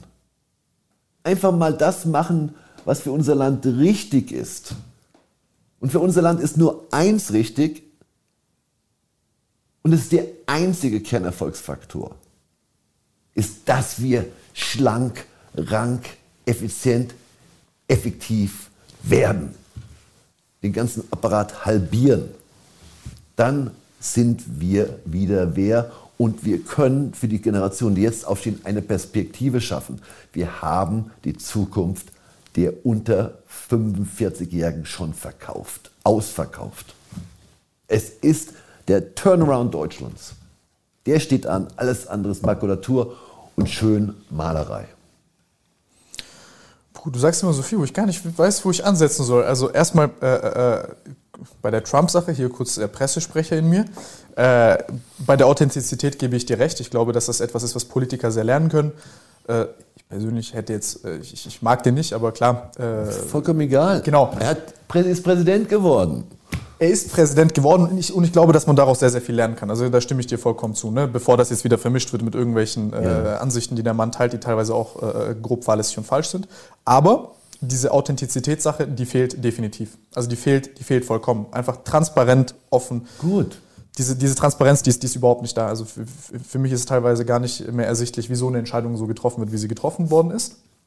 Ähm, aber zu der, zu der GameStop-Sache, was ich jetzt nicht verstehe, also ganz banal, wenn ich jetzt, ja, wenn ich jetzt 100% Aktien habe, wie können 112 oder 130% dieser Aktien geschortet werden? Also wie, wie, wie geht das? das, das, das also wie, wie also warum geht das? Rein technisch, ja, geht es nicht. Aber wenn ich bereit bin, mich in den strafrechtlichen Raum zu bewegen, dann verkaufe ich die und der Typ auf der anderen Seite möchte sie geliefert bekommen. Da sage ich, ey, sorry, ich habe irgendein technisches Problem, die Börse hat nicht funktioniert. In drei Tagen kriegst du das Ding. Und in der Zeit setzt man auf fallende Kurse. Und es ist nicht okay. Ja? Es geht. Okay? Du kannst dir auch ein, ähm, du kannst, frag doch mal eine ganz andere Frage. Wie kann es sein, dass so Kernsachen wie Gold oder Silber in Fonds und anderen Vehikeln 85 Mal verbrieft sind. Das ist auch eine gute Frage, oder? Ich habe einen Goldbestand von einer Million weltweit, das ist nur beispielhaft, das ist einfacher zu erzählen, und 85 Millionen in Wertpapieren. Das ist doch krank.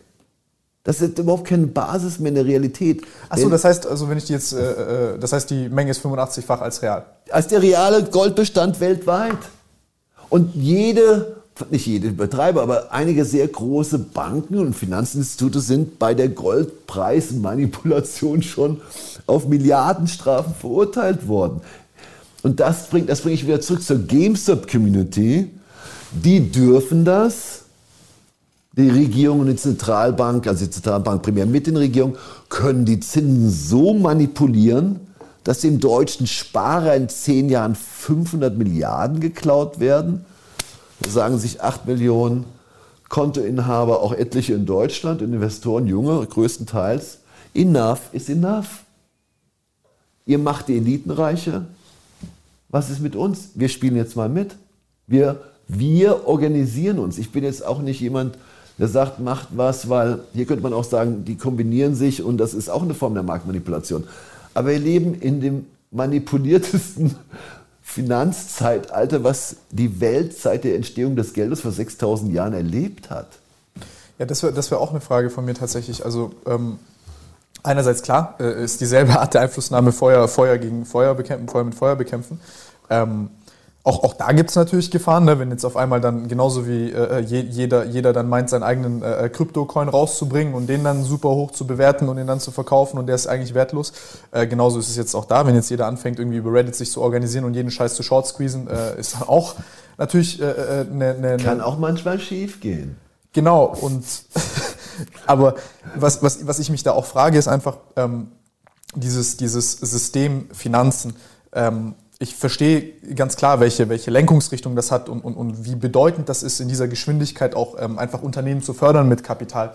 Aber auf der anderen Seite ist es für mich auch so ein manipulationsanfälliges und intransparentes Ding, dass diese, also diese gesamte Finanzkriminalität, also ich kann das gar nicht äh, so richtig nachvollziehen. Ich kann die Motive natürlich nachvollziehen, aber wie kann ich mir vorstellen, dass sowas im Detail läuft? Also ist das, sind das einfach Leute, die ich mir psychologisch vorstellen kann wie Glücksspielabhängige, die einfach dort sitzen und dann sagen, okay, es gibt keinen anderen Weg mehr, äh, äh, noch mehr Rendite zu erwirtschaften und, und das ist jetzt der nächste Weg und ich optimiere mir das so hin und, und dance around the law? Oder wie? Also Nein, ich muss es mal äh, wirklich aus meinem Wissen, aus meiner Geschichte ja erzählen. Ähm, und das läuft ja seit der Dotcom-Krise.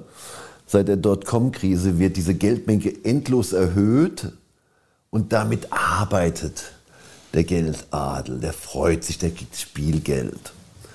Und die Kosten, wie so ein Metzger, der Wurst verkauft, ja, der kauft die Wurst jetzt mittlerweile für null ein. Das sind die Zinsen, das sind die, die Kosten des Geldes. Also, wir sitzen in Stuttgart, ich habe da drüben einen Wohnblock, ja, den kann ich mir reinziehen. Sag mal 100 Wohnungen, ähm, die kosten mich 50 Mio oder irgendwas. Ich bleibe jetzt nur mal bei einfach rechnen Zahlen. Und weißt du was? Der Kredit kostet mich im Jahr 500.000. In einem normalen Umfeld bei 5% würde mich der Kredit 2,5 Millionen kosten. Ah, und jetzt vermiete ich das Ding für zweieinhalb Millionen, den ganzen Wohnblock. Ja, ich habe zwei Zahlen Millionen. die Leute den Scheiß und du hast. Und jetzt wird es noch lustiger.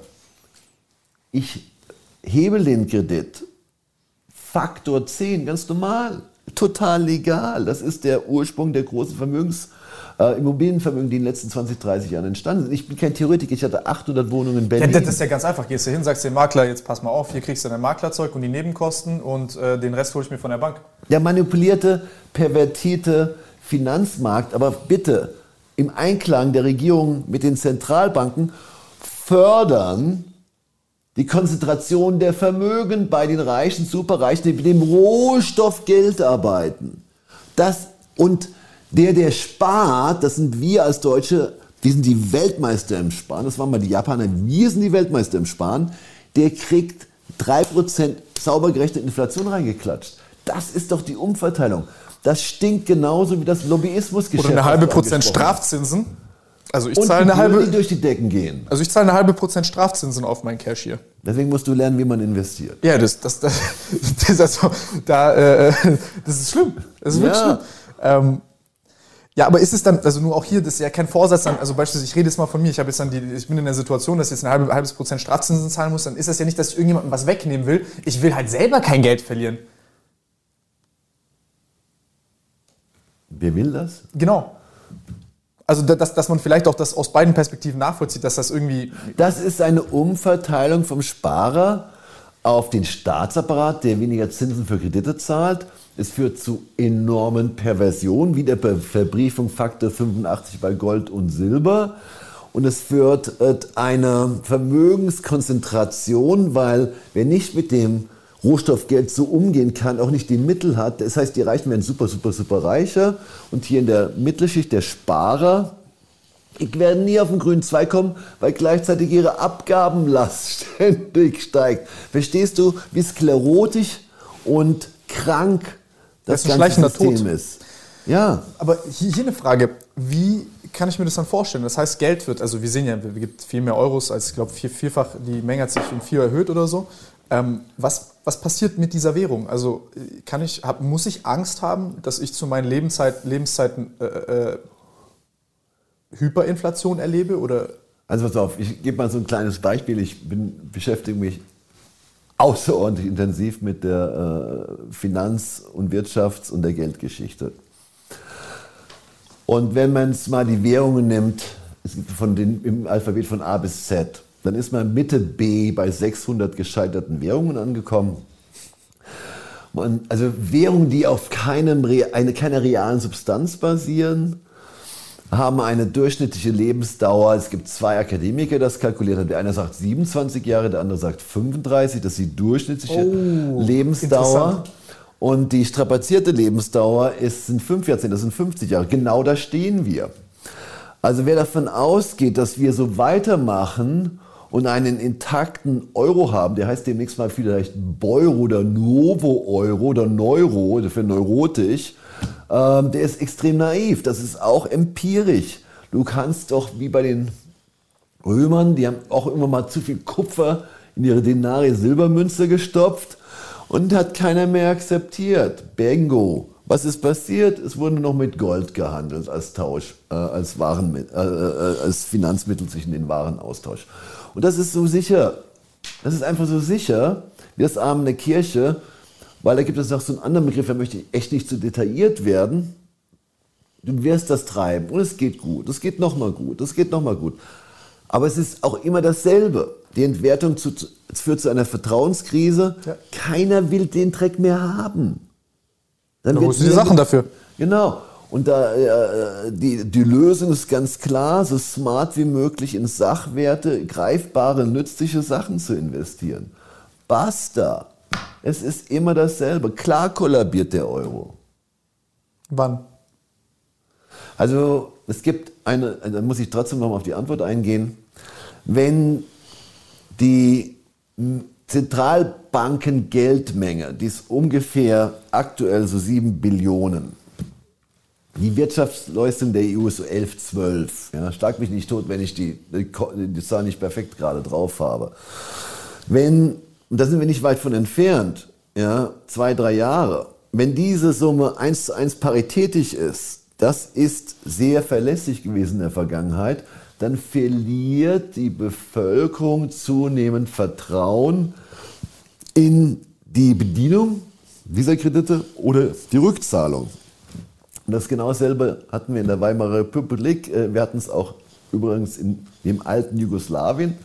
Wir hatten das auch schon in Polen. Äh, es ist nicht so, dass wir das nicht in Europa schon öfters hatten oder bei uns auch. Also das wird sich einfach wiederholen. Wenn du zu lange über deinen Verhältnissen lebst, selbst ein Staat, der Geld druckt, und diesmal wird es nicht anders, weil das Spiel wiederholt sich seit 6000 Jahren. Ähm, dann kannst du auch da wieder viel Geld verdienen. Aber ich würde sagen, ich bin davon überzeugt, dass wir einen echten Knacks, die richtige Knacks, äh, einen richtigen Knacks im System bekommen, spätestens 2023. Das ist, berechnen wir natürlich auch auf Geldmenge und Zentralbank, Zentralbankenbilanz. Und natürlich ist die größte Angst aktuell an den Finanzmärkten, ist die schleichende Inflation.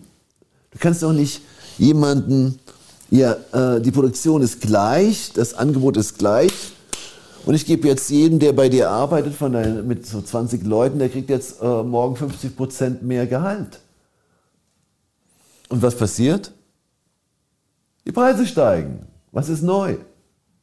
Ja? Solange es beim Geldadel ankommt, der mit rumzockt, das nennt der äh, sehr äh, für mich äh, guter Professor, der Professor Sinn, nennt das die Geldhorte. Da freut sich ja der Geldadel drüber. Ich kriege den Rohstoffgeld für nichts.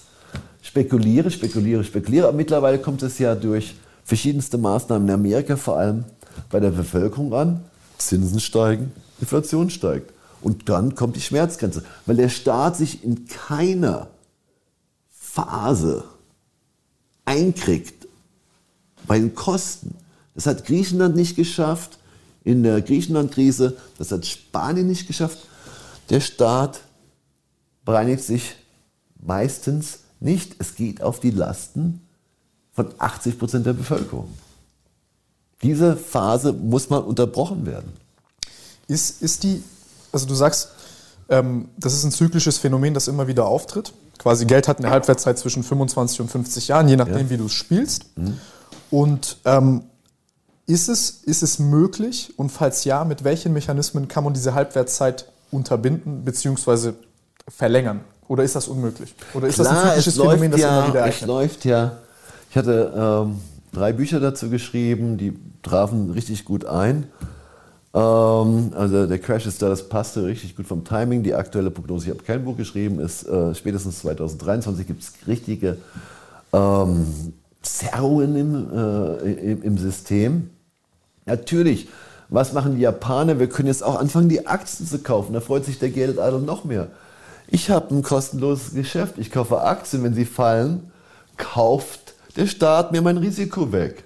What the fuck? Du machst ein, dir, deinen Laden geht's nicht gut, du hast Vorsteuer gezahlt, du, ey, irgendwas ganz Schlimmes und äh, hilft dir der Staat? Wirst, kriegst du ein Bailout? Leider nicht. Ja, deswegen verteilen sich ja die Vermögen in eine Richtung immer wieder. Der Staat stützt die Elite.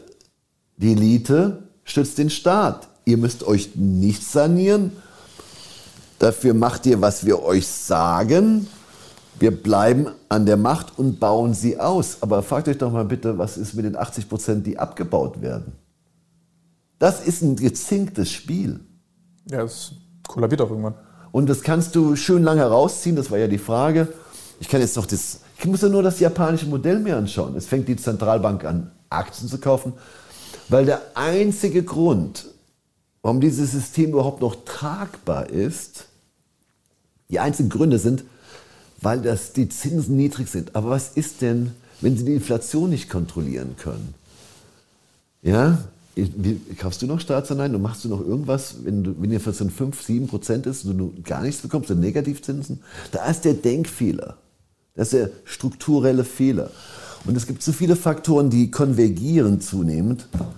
Unter anderem eine komplett vergreiste Bevölkerung und demografische Horrorszenarien, Paradigmenwechsel in der Technologie, disruptiver, also zerstörerischer Wandel, Digitalisierung, Wegdigitalisierung von ganzen Branchen und Arbeitsplätzen, Einzelhandel, diese Faktoren fangen an zu konvergieren. Und dann ist es nur eine Timingfrage, wann man letztlich als Spekulant oder Profi-Investor davon profitiert. Das ist nicht so schwierig, wie man meint. Aber die Frage ist auch, verdammt nochmal, ich bin ein Deutscher. Ich finde das hundsmiserabel, was wir machen. Ich war mit der Sarah Wagenknecht im Interview und habe gesagt, ich habe ich ihr sogar einmal recht gegeben. Spannende Kombi. Ja, lustige Kombi. Und habe gesagt, da waren wir uns einig. Wir müssen die Spekulation aus dem System nehmen. Es kann doch nicht sein, dass Derivate unser Leben dominieren mit solchen komischen Verbriefungen und Derivaten. Das ist ein Massenrisiko. Wie, wie bekommen wir die raus? Also wie, wie bekommt man die raus, ohne diese schönen Effekte des, des, des Handels zu unterbinden. Sofortige Trennung von äh, der Universalbanken in Geschäftsbanken und Investment-Spekulationsbanken. Das ist schon mal ein ganz banaler Schritt. Der zweite Schritt ist auch glasklar. Was hat Lobbyismus in der Politik zu tun? Es gibt mehr Lobbyisten in Brüssel als in Brüssel europaweit als Bundestagsabgeordnete. Wo das stinkt. Ähm, warum haben wir unglaubwürdige Währungen? Wir werden auf eine Welle von Währungskollapsen zugehen. Argentinien ist nur ein Vorgeschmack, Venezuela ist nur ein Vorgeschmack. Wir haben eine Währung Euro, das ist eine, eine Delusion. Das ist eine Wahnvorstellung. Die Währung ist, seit eben es sie gibt, 80 Prozent der Zeit rutscht das Ding von Krise zu Krise. Es zerstört Länder, die durch Abwertung überlebt haben und konkurrenzfähig sind. Das wird nicht klappen. Was macht man da? Weil man, also da haben wir auch drüber gesprochen, du vereinst halt einen Währungsraum, der aus weichen und harten Währungen besteht. Ja. Und hast halt dann irgendwie so eine Mischwährung, die eigentlich eine harte sein soll. Jetzt, wir hatten mal sowas, es war aber auch nicht so einfach. Wir hatten mal so eine Bandbreite, da gab es eine Variation von D-Mark und Peseta von 15, 20 Prozent. Aber wie machen es denn die Chinesen haben sich einfach mehr oder weniger an den Dollar gekoppelt und werten kontinuierlich auf. Die Amerikaner werten eigentlich ab. Ja, wo soll denn eine Währungsmanipulation sein? Ja? Und, äh, und das ist künstlich. Also das heißt, ich bin, man kann es, es gibt zwei Möglichkeiten. Man nimmt entweder einen Euro und einen Beuro oder man sagt, das Ding ist gescheitert. Oder wir machen Peg an US-Dollar. Ist ja auch besteuert. Also es ist quasi wie ein Rating und sagst, okay, Euro und dann, wenn deine KPIs nicht erreicht sind, dann rutschst du ein genau, Rating gib den Land, Ländern doch die Flexibilität, ähm, sich, sich abzuwerten, wenn sie nicht konkurrenzfähig sind, anstatt unter dem recht starken Euro echt in die Grütze zu gehen. Ich habe zwei Fragen. Also die erste Frage ist, ähm, hier sind viele Leute, also bevor wir auf, auf, auf äh, vielleicht auch Europa als, als, als Währungsunion gegen auch ja. als, als Werteunion mal sehen und auch die Notwendigkeit in dem gesamt äh, globalen Kontext, also geostrategisch. Aber davor will ich ähm, dich fragen, hier gibt es viele Leute, die vielleicht sagen, ey, ich habe jetzt 10.000 Euro. Ja. ja. Florian sagt, 2023 werde ich Probleme jetzt haben. Tot, spätestens ernst. Spätestens dann wird es ernst. Das heißt, ich will heute agieren. Ich weiß nicht, was ich machen soll. Florian, was mache ich mit meinen 10.000 Euro? Super entspannt. Ähm, wir haben viel, äh, einige Länder, das ist, gilt für Asien, Südostasien, da finde ich blind sowas Stabiles wie ein Wasserversorger. Aber die Wirtschaft wächst noch. Die haben eine tolle Bilanz. Ich kriege 6% Dividende die steigt jedes Jahr um 10 Prozent. Und Wasser ist da ein Wachstumsmarkt. Das ist banal. Solche Werte gibt es dutzendfach. Das Zweite ist, wir wissen, in einer Stagflation, in einer Inflation, Bill Gates ist der größte Besitzer von Agrarland in den USA. Wie ist es denn mit Futter? Futter ist geil, Tisch, irgendwas, Sachwert. Das ist super geil. Wenn ich kein, kein, keine Edelmetalle habe, wir wissen das doch, das ist doch ganz klar absehbar, was funktioniert. Ja, was nicht funktioniert, äh, wahrscheinlich ist, wenn ich 0815 Anleihen kaufe. Das Anleihen sind toxisch. Wir shorten Anleihen. Erfolgreich. Und, und so, so 0815 äh, ähm, äh, Aktienportfolio ist auch nicht Was gut. ist ein 0815 Aktienportfolio? Was, was steht da drin? Nimm doch mal, wir müssen gar nicht so weit gehen. Schau dir doch mal die Performance über die letzten, seit der Dotcom, seit, seit 2003, 2004 von der Nasdaq gegen den DAX an. Dann ist der DAX auch noch so ein theoretischer Index, den gibt es gar nicht, wenn du den nachmachst. Du kannst nämlich deine Dividenden nicht reinvestieren, ohne Steuern zu zahlen. Das Ding ist ein, äh, äh, äh, ist ein künstliches Konstrukt, mathematisch und es ist trotzdem ein Grottenschlecht-Index. Da ist kein Wachstum drin. Da ist die Welt von gestern drin. Ja, oder siehst du da irgendwelche Dinger, wo du echt. Da sind auch irgendwelche alten Immobilienkonzerne drin und so. Ich habe es mir Just for Fun neulich ja, angeguckt. Unter anderem, also das Anlagepanoptikum, das ist richtig gut. Ähm, und was natürlich für alle jungen Investoren gut ist. 10.000 auf einen Schlag ist ja schön, dass du das machst aber hast du 500 Euro im Monat gespart, dann machst du das weiter. Nach einer intelligenten Strategie. Und dann wirst du nicht zu den Verlierern gehören, weil du musst zwei Sachen machen, sobald du vermögender wirst. Jetzt ist angesagt, klar, vorsichtiges, intelligentes, diversifiziertes, diversifiziertes Investieren.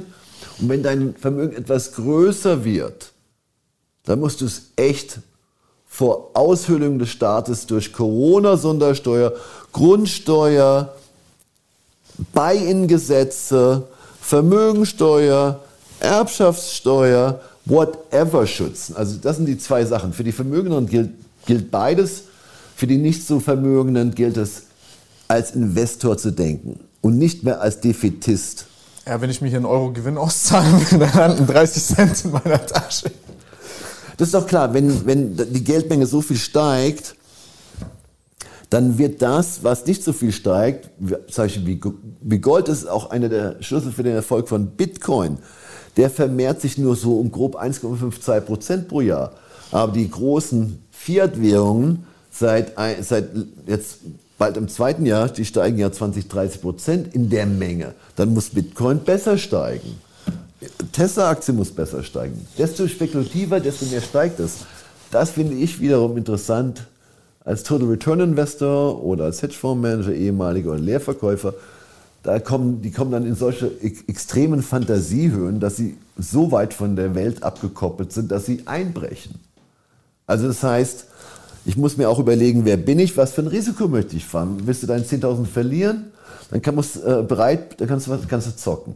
Wenn du, wenn du deine 15, 20 Prozent pro Jahr machen willst, musst du einen anderen Stil einsetzen. Nur eins darfst du nicht machen. 15, 20 Prozent pro Jahr?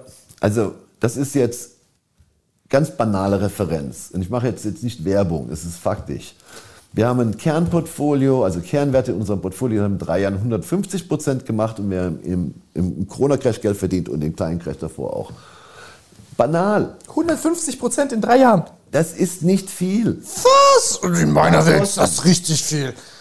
Also wenn, wenn ich dir jetzt 100 Riesen gebe und in drei Jahren 250 habe, es ist, ich kenne kein Gesetz, der äh, geopolitisches Gesetz oder ge irgendwas, Physikgesetz, das das verbietet. Nein, nein, ich, ich finde das, ist, also, das ist genau was passiert ist in etwas mehr als drei Jahren. Ich kämpfe jeden Prozent. nein, du musst dich aber auch ausbilden. Ja? Ja, du stellst mir die Fragen, aber das ist genau was ich, ich habe fast drei Jahrzehnte nichts anderes gemacht, als die absolut reichen, also mehrere Dutzend Millionäre, es gibt aber nur, da, zu der Zeit gab es nur 1000, äh, begleitet und die noch reicher gemacht. Und irgendwann habe ich gesagt, es erfüllt mich nicht. Das heißt, es geht doch darum, dass man das beste Wissen am Markt nutzt, um in so eine Position überhaupt zu kommen, zu wissen, was läuft. Weil, glaub mir eins, ein erfolgreicher, situierter Hedgefondsmanager wird nicht in einer Talkshow sitzen und ja. seine Geheimnisse preisgeben. Nee, da hat doch keinen Grund zu. Ich, ich denke hier gerade nach. Ich, ich kenne einige YouTube-Kollegen, die mal, da muss man mit den kleinen Fonds aufmachen. Richtig fett Cash ranholen und dann 150 Prozent, wo kann ich unterschreiben? Nein, aber äh, äh, also es ist, ist verrückt. Ist verrückt. Du, es ist nicht so schwer. Bei uns nennt sich das in unserem Team diese gesamte Optionalität. Wir hatten so eine Aktie entdeckt bei 80, 90 Cent, die machte Spiele, Computerspiele macht sie immer noch. Und die hatten super, äh, super Akquisition getätigt. Ich habe sogar ein Video dazu gedreht, da ist das Ding von 80 Cent auf 460 gelaufen in ungefähr einem Jahr. Oder eine andere äh, äh, Unternehmung aus Australien, die macht was gegen Weißfleckenkrankheit und die Hannelore-Kohl-Krankheit, diese ganz äh, lichtempfindlichen. Und die ist dann irgendwie, ich, ich habe es im Buch geschrieben, in einem Buch, meinem ersten Buch, habe ich gesagt, kauft das beim Dollar 20. Das ist auf 45 gegangen. Das, die gibt es, diese Sachen. Man findet sie und äh, es, aber man muss sich auch mit beschäftigen, ja, oder muss wissen, wo man andockt. Ist das dann aber nicht problematisch, wenn ich jetzt beispielsweise sage, gut, es gibt ein Unternehmen, das glaube ich, ich kaufe da, schiebe da jetzt eine Million Euro rein, mache ein Video darüber, erzähle, wie toll das ist und dann die Aktie lief elendlang da wegen. Die ist doch nicht gestiegen, weil ich drüber geredet hat, habe. Die ist, da, die ist deswegen gestiegen, weil sie ihre Zulassung in etlichen Ländern bekommen hat und in einigen Jahren 70 Millionen Cash auf dem Konto hat. Und jetzt im zehnten Jahr hintereinander profitabel ist mit einer stark steigenden Tendenz. Und die sitzt auf dem Ballbuster. Wenn das eintritt, gibt es nochmal eine Verfünffachung vom aktuellen Kurs. Das sind die Sachen, die mich interessieren. Aber ich habe das ja seit meinem 17. Lebensjahr gemacht. Ich mache es nicht Dann will ich mich mal irgendwann mit dir hinsetzen und, und richtig dein Reasoning verstehen. Ich will, ich, will, ich, will, ich, will, ich will mal mit dir in so eine Analyse gehen. Das würde mich echt sehr interessieren. Also, wie, wie, also einfach, ich will, ich will verstehen, wie du das betrachtest und welche wesentlichen Dinge du da anguckst und, und in welche Beziehungen die du zueinander setzt. Das finde ich sehr spannend. Tim, also der Mix ist, es gilt für alle. Ja? Der Mix ist echt banal. Frag dich erstmal, wie viel Rendite du haben willst. Wenn, du, wenn, ich, wenn ich 15% Rendite haben will, dann möchte ich maximal ein Risiko eingehen von 15, 17% Darum geht es. Beim Investieren ist, immer, ist nur eins interessant. Chance, Risiko, wahrscheinlichkeitsadjustiert. Das ist es. Keine Emotion, keine Ideologie, exakt gar nichts. Gut, aber ich muss ja erstmal wissen, welche Parameter sind wie gewichtet, damit ich über meine Wahrscheinlichkeitsrechnung aufstellen kann. Ja klar, das ist ein bisschen, bisschen, bisschen anspruchsvoller. Aber das, ja. was ich ja gerade gesagt habe, das ist echt die Essenz. Ja, also, Und der Rest liegt bei jedem, ob er sich mit beschäftigen will oder ob er in zehn Jahren 30 Prozent seines Vermögens ver, äh, verlieren will auf sein Angespartes. That's true, that's true. Ähm, das, das nächste, was mich interessiert, ist, äh, ist, also als wir über Europa gesprochen haben, einfach die Notwendigkeit, dass, also meine persönliche Meinung, die Notwendigkeit, dass wir hier eine Art Werte- äh, und Wirtschaftsraum haben, mhm. weil wir haben das ist schon sinnvoll. Amerika, auf der anderen Seite haben wir China. Wie siehst du, wie siehst du China im, im gesamt äh, äh globalen Kontext? Weil letzten Endes, wir können jetzt hier darüber reden, über Deutschland und sagen, ja, wir sind lahm, aber eine Sache ist, äh, ist glaube ich, glasklar. Auch Deutschland kann sich nicht drücken vor einem Wettbewerb mit China und die ganze Welt auch nicht. Und man kann jetzt sagen, pragmatisch, ja, die machen da tolle Dinge, die kaufen hier die Sachen, dann äh, das geistige Eigentum ab, äh, verschiffen es rüber, bauen dann die Maschinen dort auf und verkaufen uns dann das Ganze. Aber das schafft Abhängigkeiten von einem Land, das äh, systemantagonistisch ist. Wir sind so abhängig, dass ich merke selber, wir machen auch viel mit. Äh, konfliktfreundlich äh, werden, hätten wir hier kaum noch äh, Medikamente. Wir haben die gesamte, gesamte Medikament- und äh, Chemiebasis äh, für unsere äh, täglichen Medikamente haben wir nach China, zum Teil auch nach Indien geschifft. Wir sind komplett abhängig. Äh, seltene Erden, wir sind komplett abhängig. Wir sind, das ist unser wichtigster Wirtschaftspartner. Wir sind wieder komplett abhängig. Ähm, und dass die Chinesen und viele Südostasiaten haben es echt geschafft, nicht in diese Mehrstaat, weniger Entwicklung, äh, in diesen Fehler, in diese, in diese Falle zu, äh, zu treten. Da ist der Staat grob in dieser ganzen Region ist ungefähr halb so dominant in der Wirtschaft wie bei uns. Die wachsen aber auch 4, 5 Prozent. Der Wohlstand wächst, die das Ausbildung steigt. Ja, ich rede nicht über Menschenrechte. Ja? Nee, nee, ich meine, so, sonst gibt es Aufstände, auch wenn die da nicht so schnell wachsen. Ja, die, die, der, der, also wenn die nicht konsumieren dürfen äh, oder, äh, oder sich ablenken dürfen durch Konsum, dann sind die, sicherlich nicht begeistert. Ja? Also ob sie das eine Wahl haben. Aber Südostasien zeigt uns glasklar, dass es bei uns in Deutschland, in Europa ganz anders geht. Wir müssen nur mal von dieser Bestandhaltungsmentalität wegkommen und einfach mal akzeptieren, dass der Staat uns dient und wir nicht die Erfüllungsgehilfen in der Fremdbestimmung durch irgendwelche Organschaften sind. Ja, das ist spannend. Also selbst wir, also wenn wir da Sourcing Agents haben für alle möglichen, ja. also für zum Beispiel Stoffe oder auch andere Komponenten äh, äh, und, und, und, und, Materialien und Dinge, die wir tun, da gucke ich dann, da guckst du von Portugal über Rumänien, Ungarn, mhm. Serbien, ja. äh, Polen, Türkei und dann landest du auf einmal in China und du siehst, deren Maschinen sind besser. Ja. Während, also, das, also du Wirklich, denkst ja, klar. Ja, also, also das denkt man gar nicht. Man denkt ja. so Europa und Made in Germany und Made in hier und dies, das. Also ist bei diesen Dingen, musste ich auch sagen, also ich habe auch häufig gedacht, ja gut, Chinesen, ja, das ist jetzt alles irgendwie so B-Ware, minderwertig und bla bla. Mhm. Das ist, auch wenn, ich lass mir da Videos schicken, die Fabriken sind sauber, also auch viele, ne, jetzt nicht jede, aber das ist, das ist teilweise, also die, die, die überholen uns in der Geschwindigkeit, das ist unvorstellbar. Also wirklich unvorstellbar. Und man ist sehr, sehr krass abhängig von denen. Die liefern sehr gute Preise, außer mhm. wenn die Container teuer sind. Äh, ja, trotzdem. Trotzdem ist, äh, ist es am Ende dann wahrscheinlich auch günstiger und die Qualität ist auch äh, teilweise unschlagbar. Ähm, und ja, wir, wir, wir machen uns abhängig davon. Wir machen uns abhängig davon. Anstatt selber in die Pötte zu kommen. Wir ja. haben in der Automobilbranche es komplett. Und auch Schlüsseltechnologien zu schützen.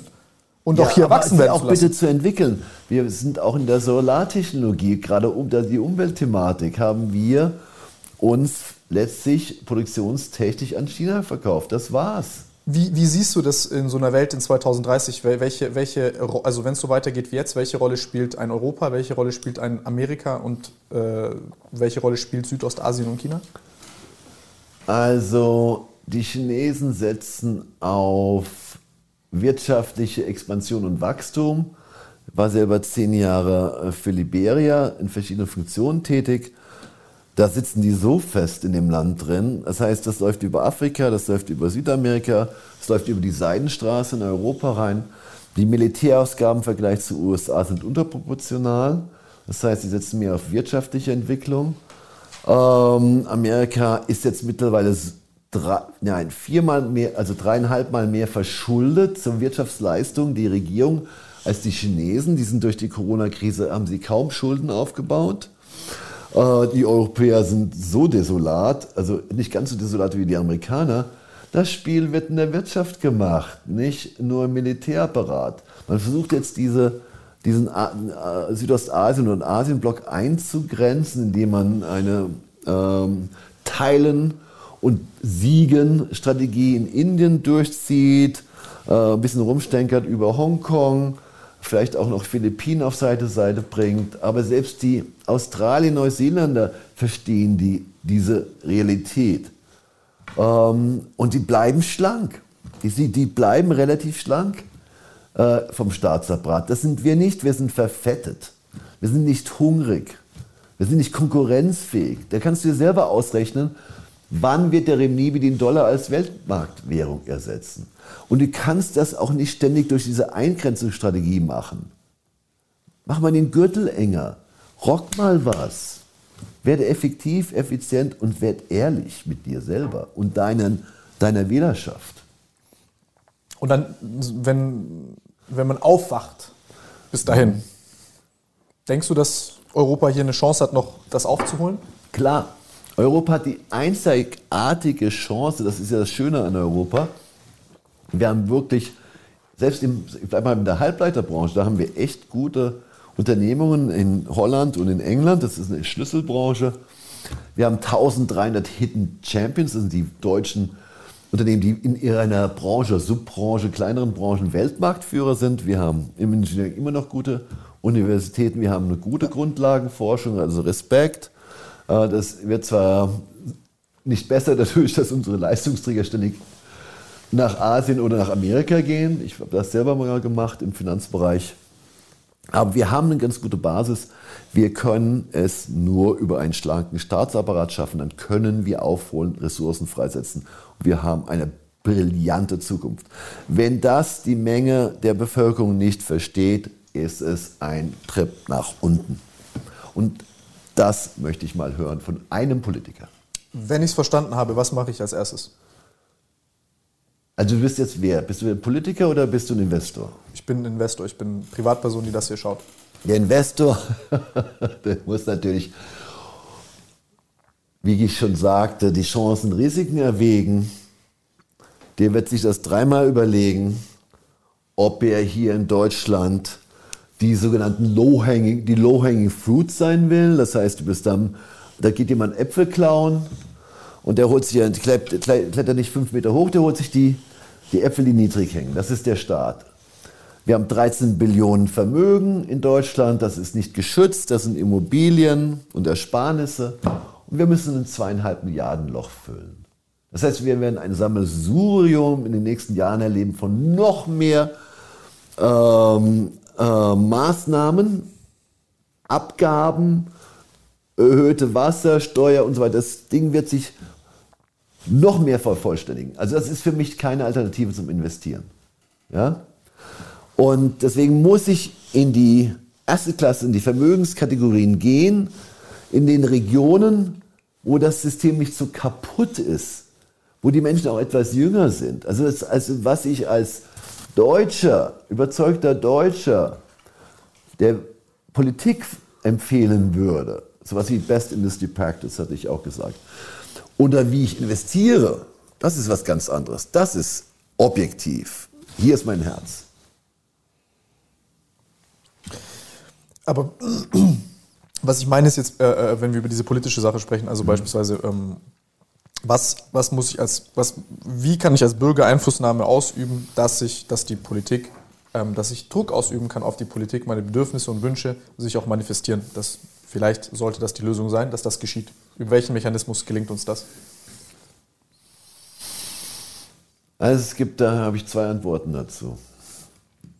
Eine der wenig bestehenden, es gibt ja 100 neue Parteigründungen. Vielleicht entwickelt sich da was, da bin ich skeptisch, weil äh, ich habe noch nichts Überzeugendes gesehen. Me too. Aber äh, wenn einer, zum Beispiel in den Oppositionsparteien, die wirtschaftliches Verständnis haben, das spreche ich aus meiner ganz persönlichen Sicht der Linken nur partiell in einigen Themen zu, aber generell gar nicht. Und bei der CDU sprechen 50 Prozent der CDU-Wähler der eigenen Partei die wirtschaftliche Kompetenz ab. Das heißt, Kompetenzzentrum kann eigentlich nur entstehen bei bestehenden Parteien AfD oder FDP. Und wenn diese Parteien endlich mal verstehen, der Bürger liebt es, der Bürger hasst, dass Diäten erhöht werden in der schwersten Wirtschaftskrise seit dem Zweiten Weltkrieg. Das ist krank. Ja, ich kriege einen Bonus als Politiker und wir haben zig Millionen Teilzeitarbeitslose. Ja? Oder man kann auch sagen Teilzeitbeschäftigte. Ja? Also sie müssen sich halt auch mal ein bisschen von den Machtspielen entfernen, weil Macht ist nicht 5,5 Prozent und 10 Prozent. Macht ist 20, 25 Prozent und ich muss mich endlich mal von der Ideologie entfernen, praktisch sein, ehrlich sein und das machen, was uns allen in der Summe richtig gut tut. Nicht 65 Seiten Hartz-IV-Anträge. Es geht nicht nur um die, die es rocken. Wieso siehst du ähm, andere Parteien im Bestand nicht dazu in der Lage, so eine Leitfunktion zu äh, erfüllen? Weil sie sich, glaube ich, nicht. Sie haben also. Zu viel Abhängigkeit? ja, also Gabriel spricht sich aus für Umverteilung. Ähm, Scholz spricht sich aus für Sondersteuer. Äh, Christdemokraten haben dieses Impfschutzgesetz äh, durchgezogen. Europaweit wurde das Abhörgesetz durchgezogen. Also ich sehe da nicht, ich sehe nicht die Impulse, ich sehe eher einen kleinen Impuls, wenn ich dem Christian Lindner bei dir zuhöre. Ja? Da, da, der redet wenigstens über eine effektive Digitalisierungspolitik. Der sagt, Mann, wir sind zehnmal schlechter als Estland, die waren vor 30 Jahren noch USSR. Also, und, also ich sehe es echt nicht bei den bestehenden Parteien, die sind auch schon zu lange in der Macht. Wie, wir haben doch jetzt nicht böse gemeint, ich würde niemals, jeder Minister sollte das Thema verstehen, über das er ministriert. Und ich glaube, in einem zunehmend komplexen Gesundheitswesen ist ein Bankfachwirt nicht unbedingt gefragt. Und wenn ich einen Verteidigungsminister hätte, dann würde ich mir wünschen, dass der etwas Erfahrung in seiner Materie hat, die etwas abgelust hat als Verteidigungsministerium, nicht demokratisch die mächtigste Frau Europas geworden ist. Da, da, da, ich fühle mich da unwohl in dem Terrain. Und der Track Record ist auch zu schlecht. Wir Vielleicht schafft es einer von uns beiden Verteidigungsminister zu werden. Wir sind also ähnlich wir sind wenig nicht mehr oder weniger qualifiziert. ja, ich habe zehn Jahre, oder ich investiere seit 30 Jahren in, Gott, oh Gott, das ist ja von fast peinlich, in, in Verteidigungsunternehmen. Ich habe da ein bisschen Ahnung von, aber nicht weniger als von der Leyen. Oder AKK. Ja, das Drehtürenspiel ist äh, frustrierend. Würdest du, würdest, ja, okay, dann nimm doch mal einen von denen, lass deine Firma äh, drei Monate führen. Wie sieht es dann aus? Ich würde sagen, wir können eine Münze werfen und dann haben wir die Antwort. also ich möchte nicht Bashing machen. Es gibt auch. Nein, aber es genau, ist doch ganz klar, ist Kompetenz ist und Eignung ist einfach wichtig. Das, das, das, das, sind Realitäten, die können wir nicht unter den Teppich kehren. Also ich sehe das genauso. Ich sehe das vollkommen so. Gesprächskultur, das machen wir hier. Äh, das darf auch wieder zurückkommen. Ja. Transparenz, Informationsaustausch und keine Zensur. Wie siehst du eine andere Frage? Wie siehst du ähm, diesen Ansatz, beispielsweise ähm, Ökokosten wie beispielsweise CO2 einzupreisen im Konsum? und das einmal äh, im Kreis gehen zu lassen. Das heißt zum Beispiel, ich habe ein, jeder Bürger hat ein CO2-Budget mhm. und äh, das heißt, ich quasi wie so eine Querfunktion bepreise alles äh, äh, äh mit, mit, mit, mit, mit äh, den Emissionen, die stattfinden. Das äußert sich im Preis und wenn ich unter dem Budget liege, dann bekomme ich Geld zurückgezahlt. Du, äh, es gibt ein wunderbares Beispiel in Norwegen, das, äh, das würde ja bei uns wahrscheinlich die Automobilindustrie nicht unbedingt zulassen, ja. Mhm. Äh, wenn du ein relativ normales Auto fährst, ist das äh, übersichtlich. Die Franzosen machen das auch mit Kilos. Jetzt, also wenn das schwerer wird, ist es teurer. Äh, es gibt auch Luxussteuer verschiedener Art, also Konsumsteuern. Ich bin dabei.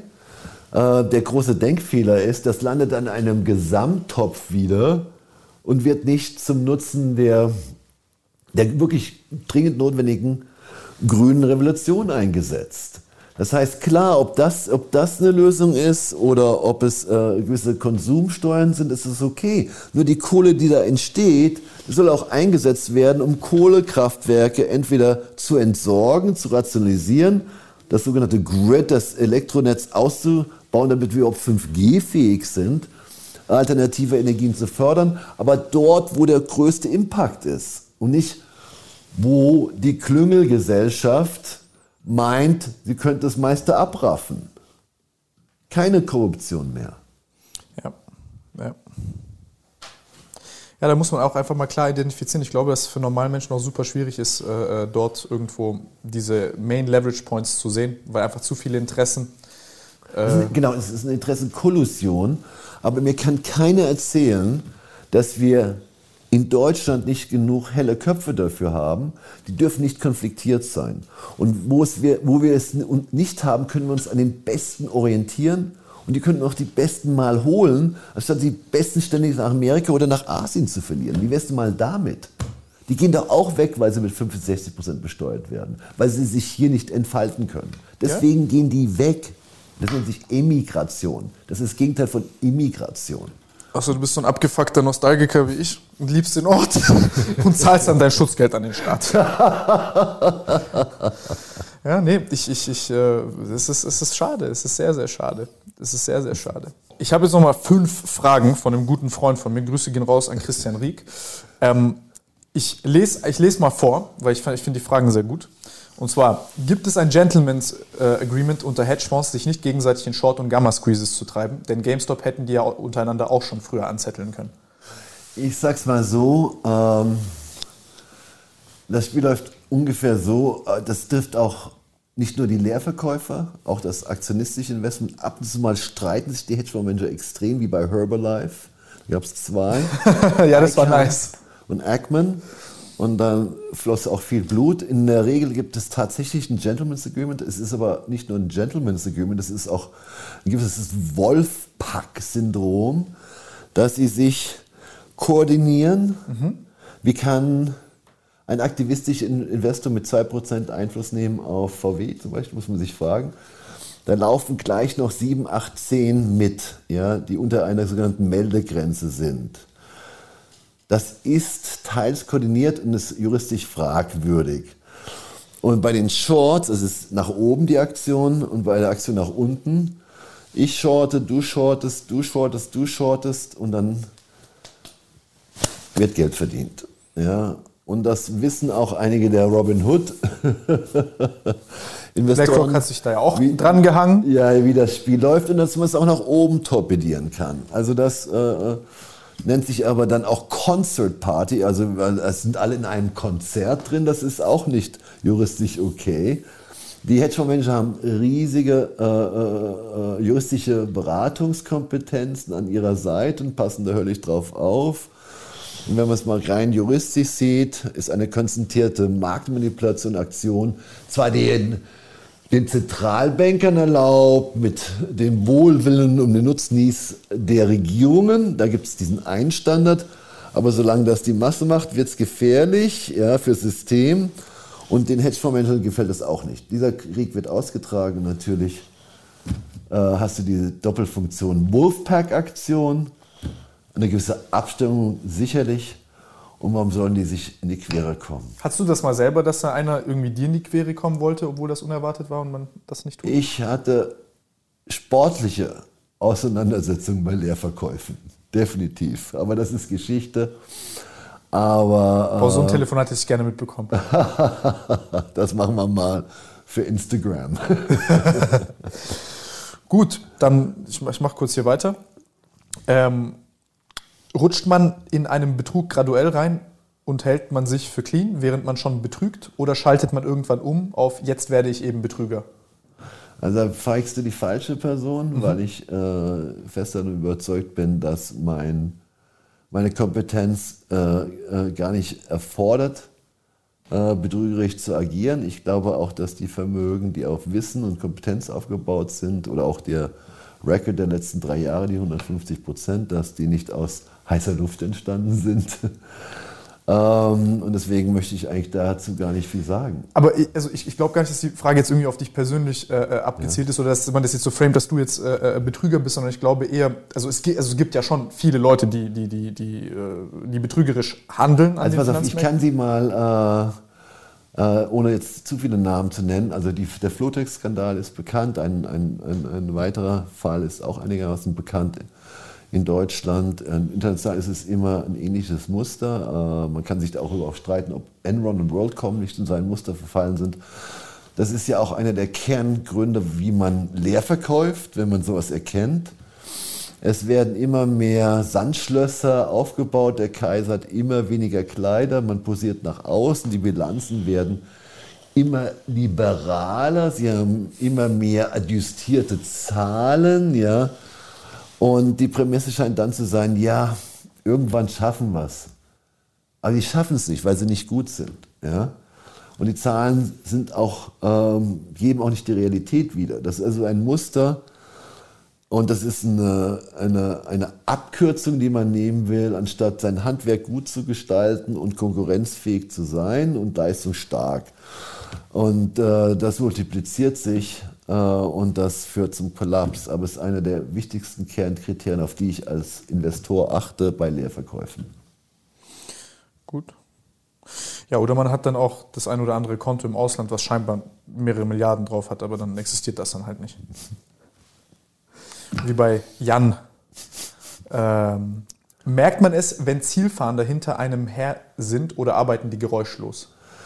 Also, interessante Frage. Ich hatte. Das ist echt interessant.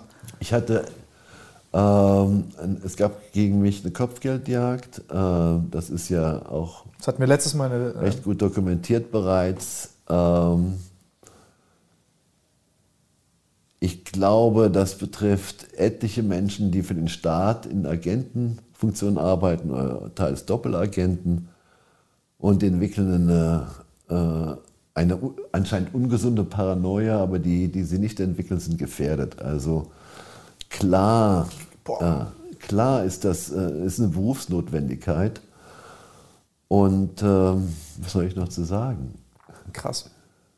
Also kann man sich das wirklich dann vorstellen, das ist, das ist State Teil, of the Art? Das ist ein ganz normales Berufsprofil. Äh, ich habe mir auch früher nicht nur Freunde gemacht, die waren mir alle nicht gut gesinnt, äh, viele waren mir nicht gut gesinnt. Ich hatte irgendwann mal, habe ich auch gedacht, wer hat denn jetzt dieses Kopfgeld ausgesetzt? Gott, oh Gott, äh, da habe ich ja ungefähr zehn Parteien kamen mir da zum, in, in den Kopf, weil ich habe viele Feinde gemacht. Das war ein Geschäftsmodell der Vergangenheit wohlbewusst. Ich glaube, das heutige Geschäftsmodell ist Teamwork und es ist Kooperation, nicht das Oldschool-Modell. Ich bin erst happy, wenn ich Erster bin und meinen Zweiten noch dabei zerstört habe. Das ist echt out. Äh, dafür ist der Technologiewandel auch zu stark, die Anforderungen sind zu stark. Man muss Ressourcen kombinieren, ja, anstatt isolieren. Ähm, also äh, mit Zielfahndern hatte ich keine Erfahrung bisher. Ja? Ähm, und ich wurde arrestiert äh, und wurde dann freigelassen. Also das war aber keine Zielfahndung, das war ein Arrest. Ja? Okay, ich mache nur kurz hier. So, äh, das hier ist, das, das, ist jetzt ein bisschen, äh, das, ist, das, ist, eine harte Frage, aber das, das ist jetzt, das passt jetzt vielleicht auch ein bisschen zu, zu dem Ressourcenkoppeln. Ist, ähm, wenn seine Anlagetipps wertvoll sind, müsste er dann mit eigenen Investments so viel verdienen, dass sich die Arbeit für den Börsenbrief und so weiter nicht lohnt. Ich schätze mal, er verdient nur durch seine Tipps, nicht durch eigene Investments. Das ist jetzt mal eine harte äh, Frage, aber äh, selten so eine dumme Frage gehört. Ähm, die Returns sind ganz klar nachmessbar, sind auch verifiziert. Und ich bin Impulsgeber primär.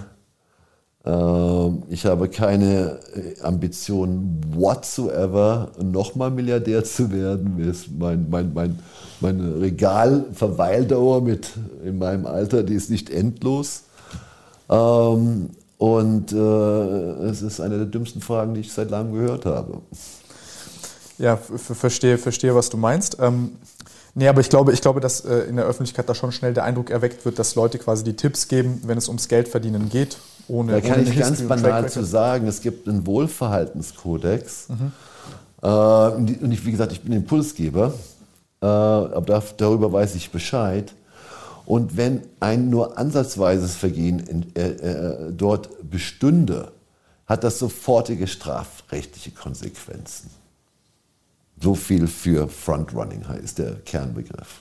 Es gibt es nicht und wenn es passiert, bedeutet das Strafrecht.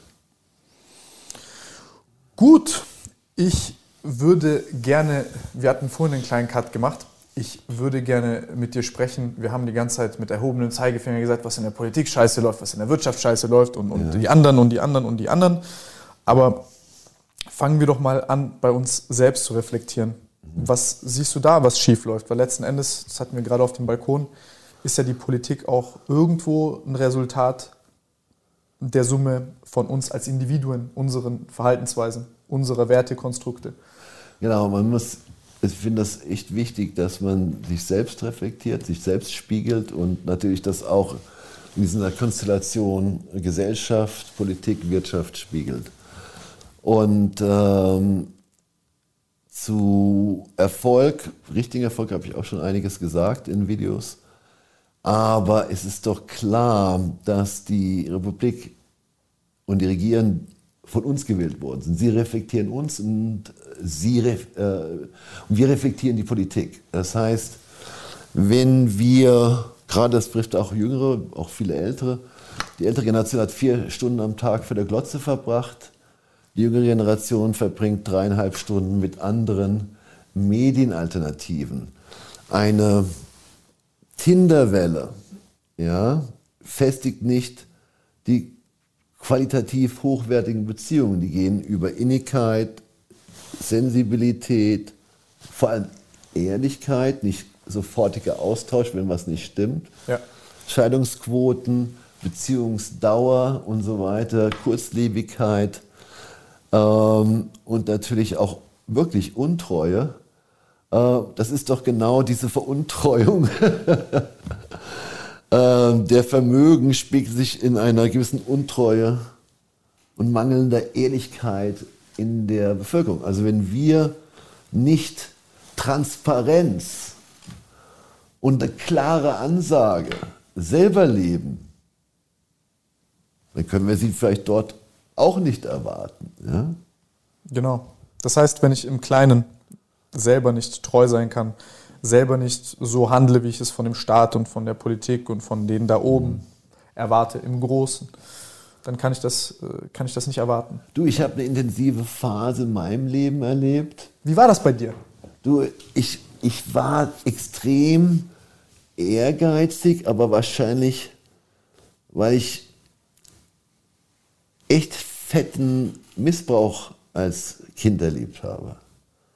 Und dann konnte ich mich entscheiden, rebelliere ich vielleicht oder werde ich zum Opfer. Das gab es in unserer Großfamilie etliche, es gab zwei Selbstmorde. Oder werde ich zum Aggressor, zum Täter. Und, äh, und war dann äh, äh wirklich durch zwei Harvard-Studienabschlüsse äh, und Nationalspieler Junioren im Basketball, habe ich mich für diesen, diesen Leistungsweg entschlossen. Und auf diesem Leistungsweg und diesem Vermögensakkumulationsweg habe ich mich ganz schön weit von meinem Kern entfernt als Mensch. Ähm, und die Zeitqualität zu entdecken, äh, die Beziehungsqualität auch zu leben, die Konfrontation und die Ehrlichkeit zu spüren, echt mal wieder zu fühlen, wie ist das eigentlich gewesen, wie ich noch relativ jung war das sind so richtig tolle Sachen, die ich sehr spät erlebe. Ja? Hattest du das nicht, als du, also das, das interessiert mich, hattest du das nicht, als du jünger warst? Ja, aber sehr jung. Ja. Also ich würde sagen bis 15, 16 vielleicht. Aber 15, 16 ging es nur noch Erstbester zu sein. Niemals Zweitbester. Was, was war die größte Angst, äh, äh Zweitbester zu werden? Das also, kam gar nicht zur Diskussion. Du gibst, äh, da war meine Einstellung, ich hau rein und mach mein Ding. Und wenn ich nur Zweiter, Dritter oder Viertbeste wäre, ist auch nicht schlimm. Aber ich schaue nicht zurück und sage, ich habe mich nicht voll fokussiert. Das hat auch gute Eigenschaften. Ja, ja. Aber wenn du irgendwann ankommst bei dreieinhalb Stunden bis vier Stunden Schlaf und der 100-Stunden-Woche und deine Kinder nennen dich Big Guy und finden den Chauffeur viel nicer als dich, oder du schaust in den Spiegel und du kannst nicht mal gut lachen, du machst eine Grimasse wie in so einem schlimmen Oscar Wilde Buch, dann hast du echt abgelost, weil du dich nicht selbst geliebt hast. Wenn du andere schlecht behandelst, dann liebst du dich nicht. Dann, dann, dann behandelst du dich selber schlecht. Das kommt voll zurück. Das ist Karma is a Bitch. Und die Konsequenz dieser Aggression, die dürfte ihr am eigenen Leib erfahren, mit einer Kugel im Rücken, mit einem äh, ähm, Auslieferungsaufenthalt in Italien. Also, und das ist für mich die Bedeutung von Erwachsensein, erwachsen werden, zu mir zu stehen und nicht nur durch die Außenwirkung zu leben, sondern von, mal von innen heraus Wie war das früher? War das dann so, okay, man verdient 20% mehr Geld, fühlt man sich dann 20% besser? Das ist ja auch glasklar erwiesen. Wie gesagt, 7000 Quadratmeter Wohnfläche, insgesamt zwei Jets, denk, alle denkbaren Spielzeuge, die verlieren ganz schnell, das ist absolut äh, mathematisch und durch Brainscans nachweisbar, empirisch mittlerweile auch durch Studien, das bringt dir nicht den Kick. Ähm, aber selbst Reisen bringt mehr. Eindrücke sammeln. Ähm, auch traurige Momente zuzulassen. Auch zu sagen, du, ich bin nicht gut drauf, ich bin traurig. Und das möglichst mit anderen, weil sonst fast muss man aufpassen, dass man nicht zu viele Selbstgespräche führt. Ja? Also mit einer Partnerin. Das ist fantastisch. Das, wenn ich sterben würde, dann werde ich mich daran erinnern. Aber nicht, ob ich den 148. Short Sale gemacht habe. Mit dem MDAX oder irgendeinem komischen Index. Wie, wie, wie war das früher? Also wenn ich mir jetzt vorstelle, Sohn oder Partner von Florian gewesen zu sein? Ähm, das, ist, das ist natürlich äh, gewissermaßen, darf man es auch nicht verkennen, muss, darf man sich auch mal im Spiegel anschauen. Das hat schon einen gewissen sozialen Kontrakt. Ja? Also ich war im klassischen Rollenmodell seit etlichen tausend Jahren der Anschaffer, der Patriarch, ja? oder wenn man es nett sagt, der Versorger. Auf der anderen Seite gibt es die Mutter, ähm, äh, die Frau mit Sicherheit äh, und auch entsprechend für die Kinder. Das ist ein, gewisses, ein gewisser sozialer Kontrakt mit Verhaltenskodex-Regeln. Aber ist das the real thing? Tim, ist das the real thing? Oder ist die, das real thing, dass jeder auf seine Art auf seinen eigenen Beinen steht, dass sich zwei Menschen wirklich ergänzen, dass sie aber nicht voneinander abhängig sind, das ist eine, das ist eine viel bessere Basis für eine Beziehung, eine Liebe ohne Konditionen, ohne Zwang. Ja, die kann sich, die kann auch scheitern. das ist klar, oder? Das ist normal. Aber es ist, äh, wir haben ja heute viel gesprochen über Gleichgerechtigkeit. Das ist vielleicht das wirklich das ergänzende Prinzip zwischen zwei Menschen in einer Beziehung. Ganz einfach. Was, was hat sich denn verändert, wenn du sagst, zu, von früher zu heute?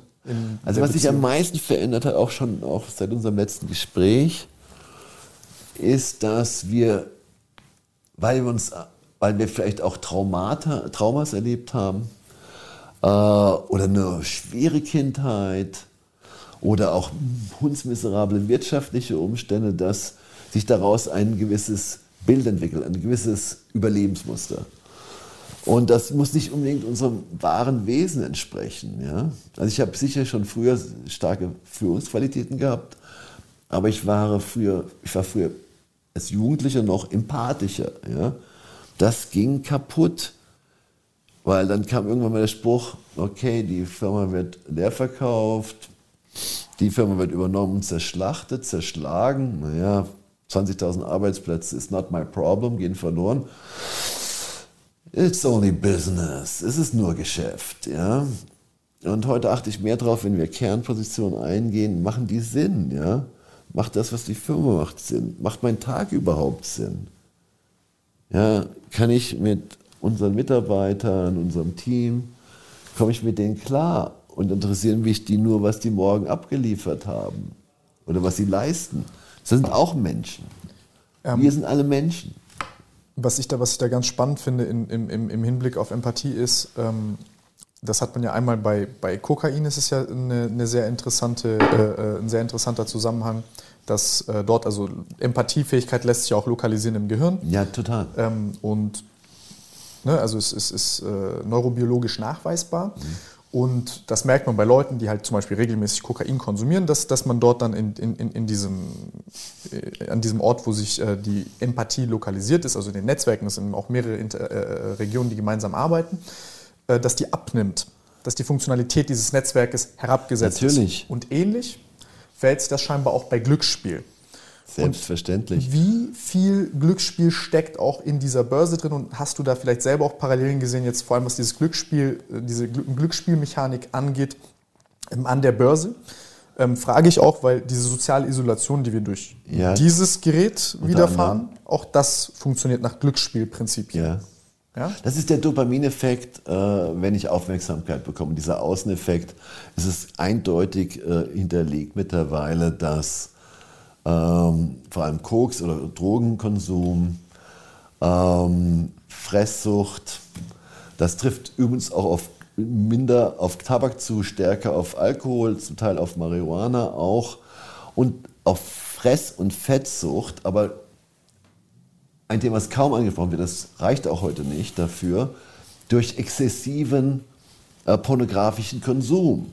Auch dort ist mittlerweile 2014 belegt, dass das unsere Empathiefähigkeit reduziert. Und durch was wird denn die Empathiefähigkeit ersetzt? durch Objektifizierung. Wir müssen das hier irgendwie ersetzen. Und wir müssen das ersetzen durch mehr Koks, mehr Fressen, mehr Kaffee, mehr Alkohol, mehr Pott, mehr Porno. Und das ist auch ein Zeitgeist unserer Welt. Wir hatten immer schon irgendwelche Drogen oder Substitute für das wahre Fühlen. Aber ich muss gar keine Drogen nehmen, wenn ich mich richtig fühle und bei mir bin, dann bin ich nämlich auch bei den Menschen. Wenn ich nicht bei mir bin und so eine Art Pseudo-Identität fahre, ja, was kommt denn dabei raus?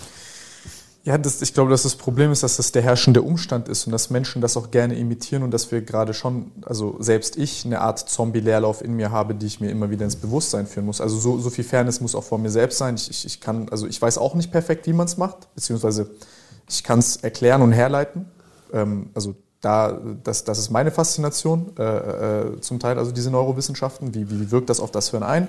Wie wirken andere Dinge aufs Hirn ein? Also das, was du zum Beispiel mit dem Reisen beschrieben hast, ist Environmental Richness. Genau. Das ist ein Taktgeber für die Entwicklung des Nervensystems. Das sind super, super faszinierende Sachen.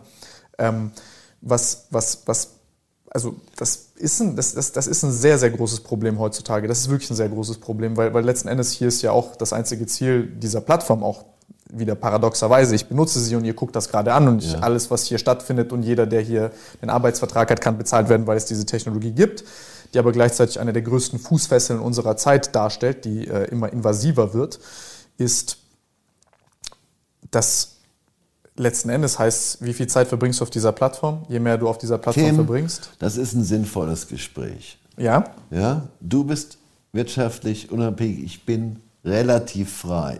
Wir müssen das nicht machen.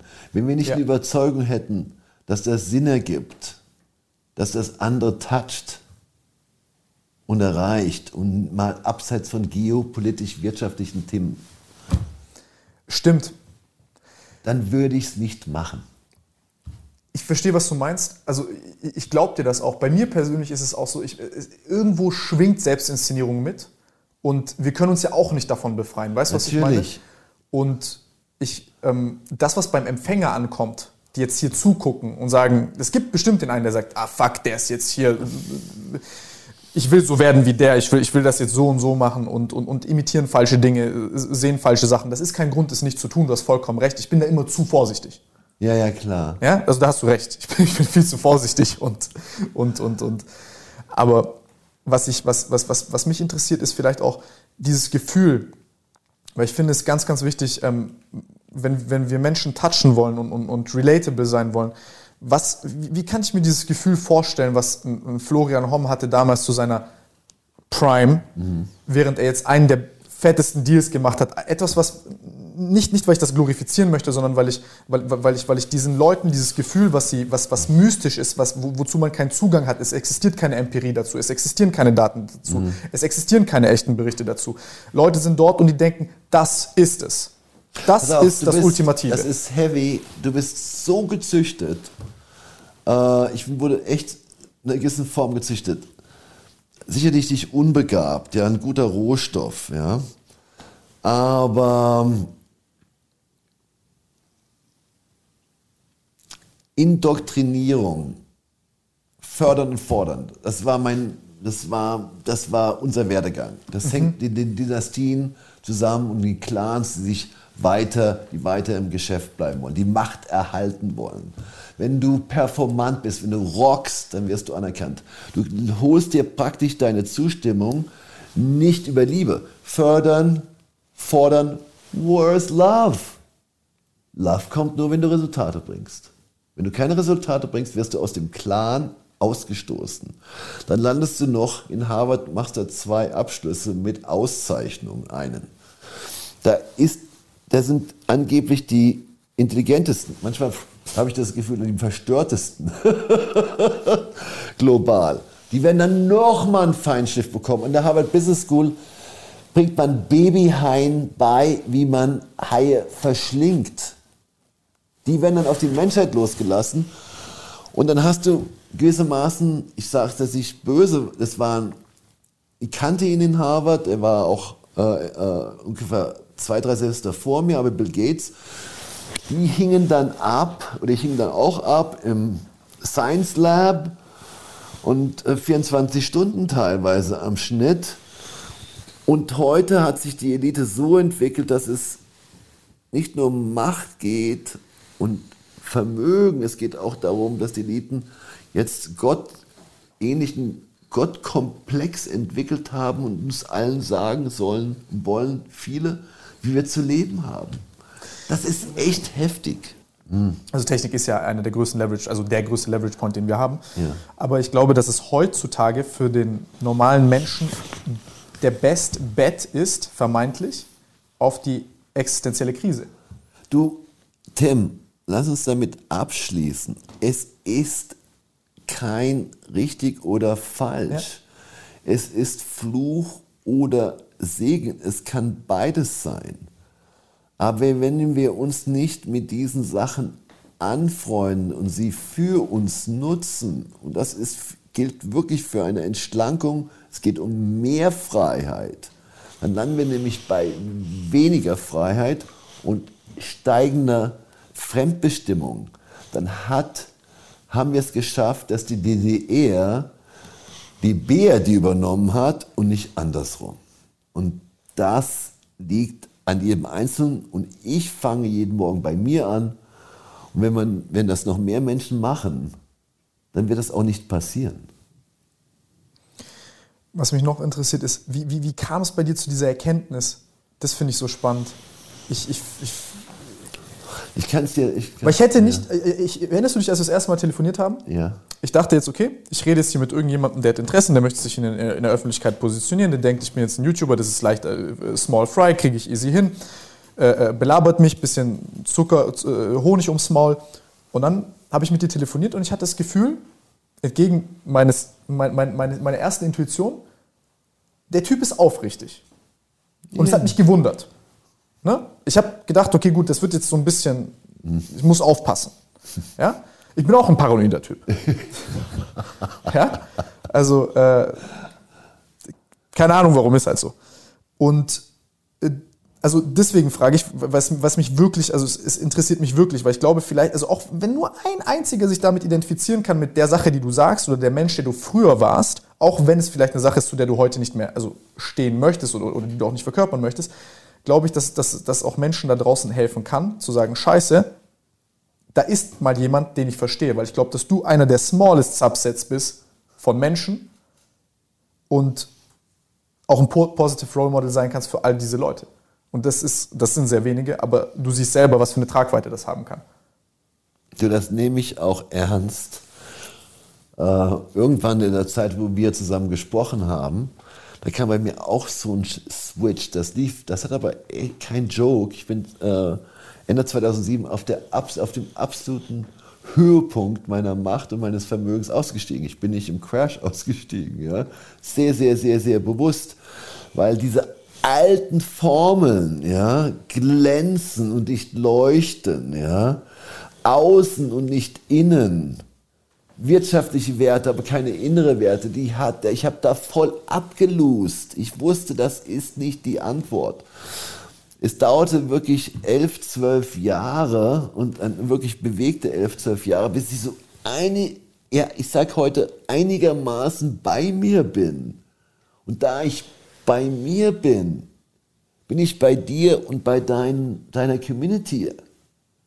Und alles andere ist Bullshit. Es ist nicht wahrhaftig. Es ist auch nicht authentisch. Es ist verdammt nochmal gespielt. Und ich habe drei Jahrzehnte sehr erfolgreich an den Kapitalmärkten gespielt. Deswegen war diese irrsinnige Frage, Frontrunning, es geht mir so am Arsch vorbei. Ja, ich habe das schon gelebt. Soll ich den Film nochmal drehen und erwarten, dass ich glücklich bin? Forget it. Also das ist mein Recht und ist sogar auch meine Eigenverantwortung. Der zu sein, der ich bin und der ich auch gerne sein möchte. Das ist meine Aufgabe jetzt. Und ohne Interessenkonflikte.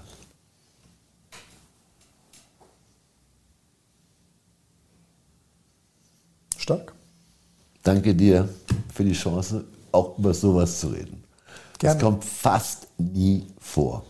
Wir haben letztes Mal auch, äh, wir haben so viel geredet, auch wie heute, weil ich habe sehr viel immer mit dir zu besprechen tatsächlich, dass, dass, es, dass es zu kurz kommt. Es ist schade, weil letzten Endes ist das die, das ist der Kern, aus dem alles entsteht. Das ist die Art und Weise, wie betrachtest du die Welt und, und, und wie agierst du in ihr. Was ist dein Ethical Framework? Weil das ist der größte Leverage Point von allem. Absolut. Also, es hört sich immer so wischiwaschi an und es, ich weiß nicht, wie es in der Öffentlichkeit immer rüberkommt. Also, ich, ich, ich fühle es ich fühl's komplett, was du sagst. Ich lebe es auch durch. Ich habe die Ups und Downs durch beides auch durchgemacht. In keinstem Ansatz in der Intensität, wie es bei dir ist, will ich auch gar nicht vergleichen, aber ich kann relaten. Und ich, es freut mich, dass du das so siehst. Freut mich, dass also ich das, was du gerade sagst, fühl, überhaupt fühlen kann. Okay, buddy. So, Freunde, vielen Dank, dass ihr euch das alles angesehen habt. Unten in der Beschreibung ist ein Link, da kriegt ihr 25% auf euer Jahresabo. Ihr habt nicht nur 3500 Sachbücher, sondern jeden Monat kommen 40 neue dazu. Äh, tut was für eure Bildung. Ich habe auch sehr viele herzergreifende Nachrichten von euch bekommen. Ich weiß, das hört sich übel cheesy an, aber ähm, da, da, das ist wirklich ein Top-Produkt, sonst würde ich auch nicht so lange dafür werben. Ähm, viel Spaß damit. Ansonsten auch gerne schreibt in die Kommentare, falls ihr gute Tipps habt für Bücher. Äh, für die Leute unter euch gibt ja schon einige, die es benutzen. Ich muss sagen, ich fand es einen sehr interessanten Podcast. Also jetzt ehrlich gesagt, nach meinem Geschmack hätten wir den Mittelteil und den Anfangsteil äh, nochmal gekürzt. Ist manchmal ein bisschen schwierig für mich, äh, da jetzt großartig, ich kann auch nicht auf Augenhöhe über irgendwelche wirtschaftlichen, finanziellen Zusammenhänge sprechen. Das ist, also da bin ich kein Experte drin. Ich kann da Fragen stellen. Ich habe Dinge im Bauchgefühl, die mich beschäftigen. Die habe ich tatsächlich. Aber für mich ist diese Finanzwelt auch häufig einfach eine Welt von, wo es viele Störfaktoren gibt. Wenn ich jetzt hier beispielsweise ein Buch lese über Neurowissenschaften oder Biologie, da will keiner meinen Kopf ficken, da gibt es keine Interessenskonflikte, da ist es relativ klar, da, da sind die Unterschiede nicht 0,2 und 0,5 Prozent, ähm, sondern es ist relativ eindeutig, wie dann ein Pfad funktioniert. Andersrum vielleicht für andere weniger faszinierend oder spannend. Äh, hingegen muss ich sagen, dass, dass, dass ich das Ende sehr, sehr interessant fand.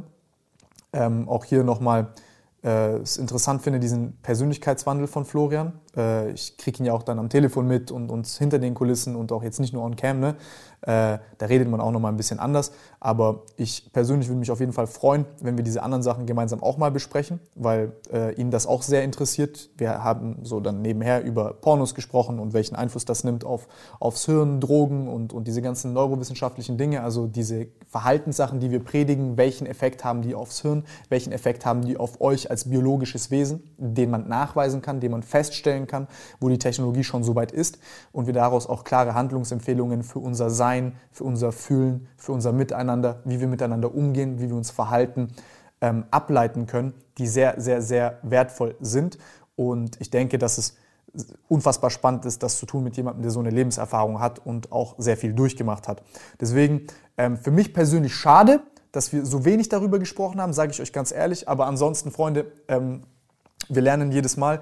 Für mich bei solchen Podcasts ist es immer so, äh, ich habe immer Angst, dass ich nicht das perfekte Gespräch hinbekomme, nicht den perfekten Flow hinbekomme. Und dann merke ich bei so einem Podcast wie jetzt, ah, wir sind erst am Ende für mich gefühlt bei einem guten Flow angekommen. Und dann denke ich mir immer so, ah scheiße, mache ich jetzt einfach weniger Podcasts, ich bin noch nicht gut genug. Aber für mich ist das Training, ich muss einfach öfter machen und dann kriege ich den Flow hin. Ähm, ich weiß nicht, wie ihr das seht. Ich bin da noch weit von entfernt, dass ich zufrieden bin mit meiner eigenen Performance, aber ich hoffe, dass wir heute einen angenehmen Podcast hinbekommen haben. Äh, Freunde, vielen, vielen Dank, dass ihr das unterstützt. Danke fürs Angucken. Ich hoffe, dass ihr vielleicht die ein oder andere interessanten, den ein oder anderen interessanten Denkanstoß mitnehmen konntet. Äh, und ich habe es auch mir zu Herzen genommen, das letzte Mal dem Christian nicht so viel in die Augen geschaut habe. Ich habe es heute versucht mit dem äh, Florian. Manchmal gucke ich auf den Boden, auch wie jetzt. Ich kann dann klarer denken. Und meine Kontaktlinsen sind ein bisschen abgefuckt, deswegen habe ich ganz so gemacht. Also falls schon wieder die Leute sich wundern, wieso ich so eigenartig bin, es tut mir leid, es tut mir nicht leid. Ähm, Freunde, danke. Wir sehen uns beim nächsten Mal. Ciao.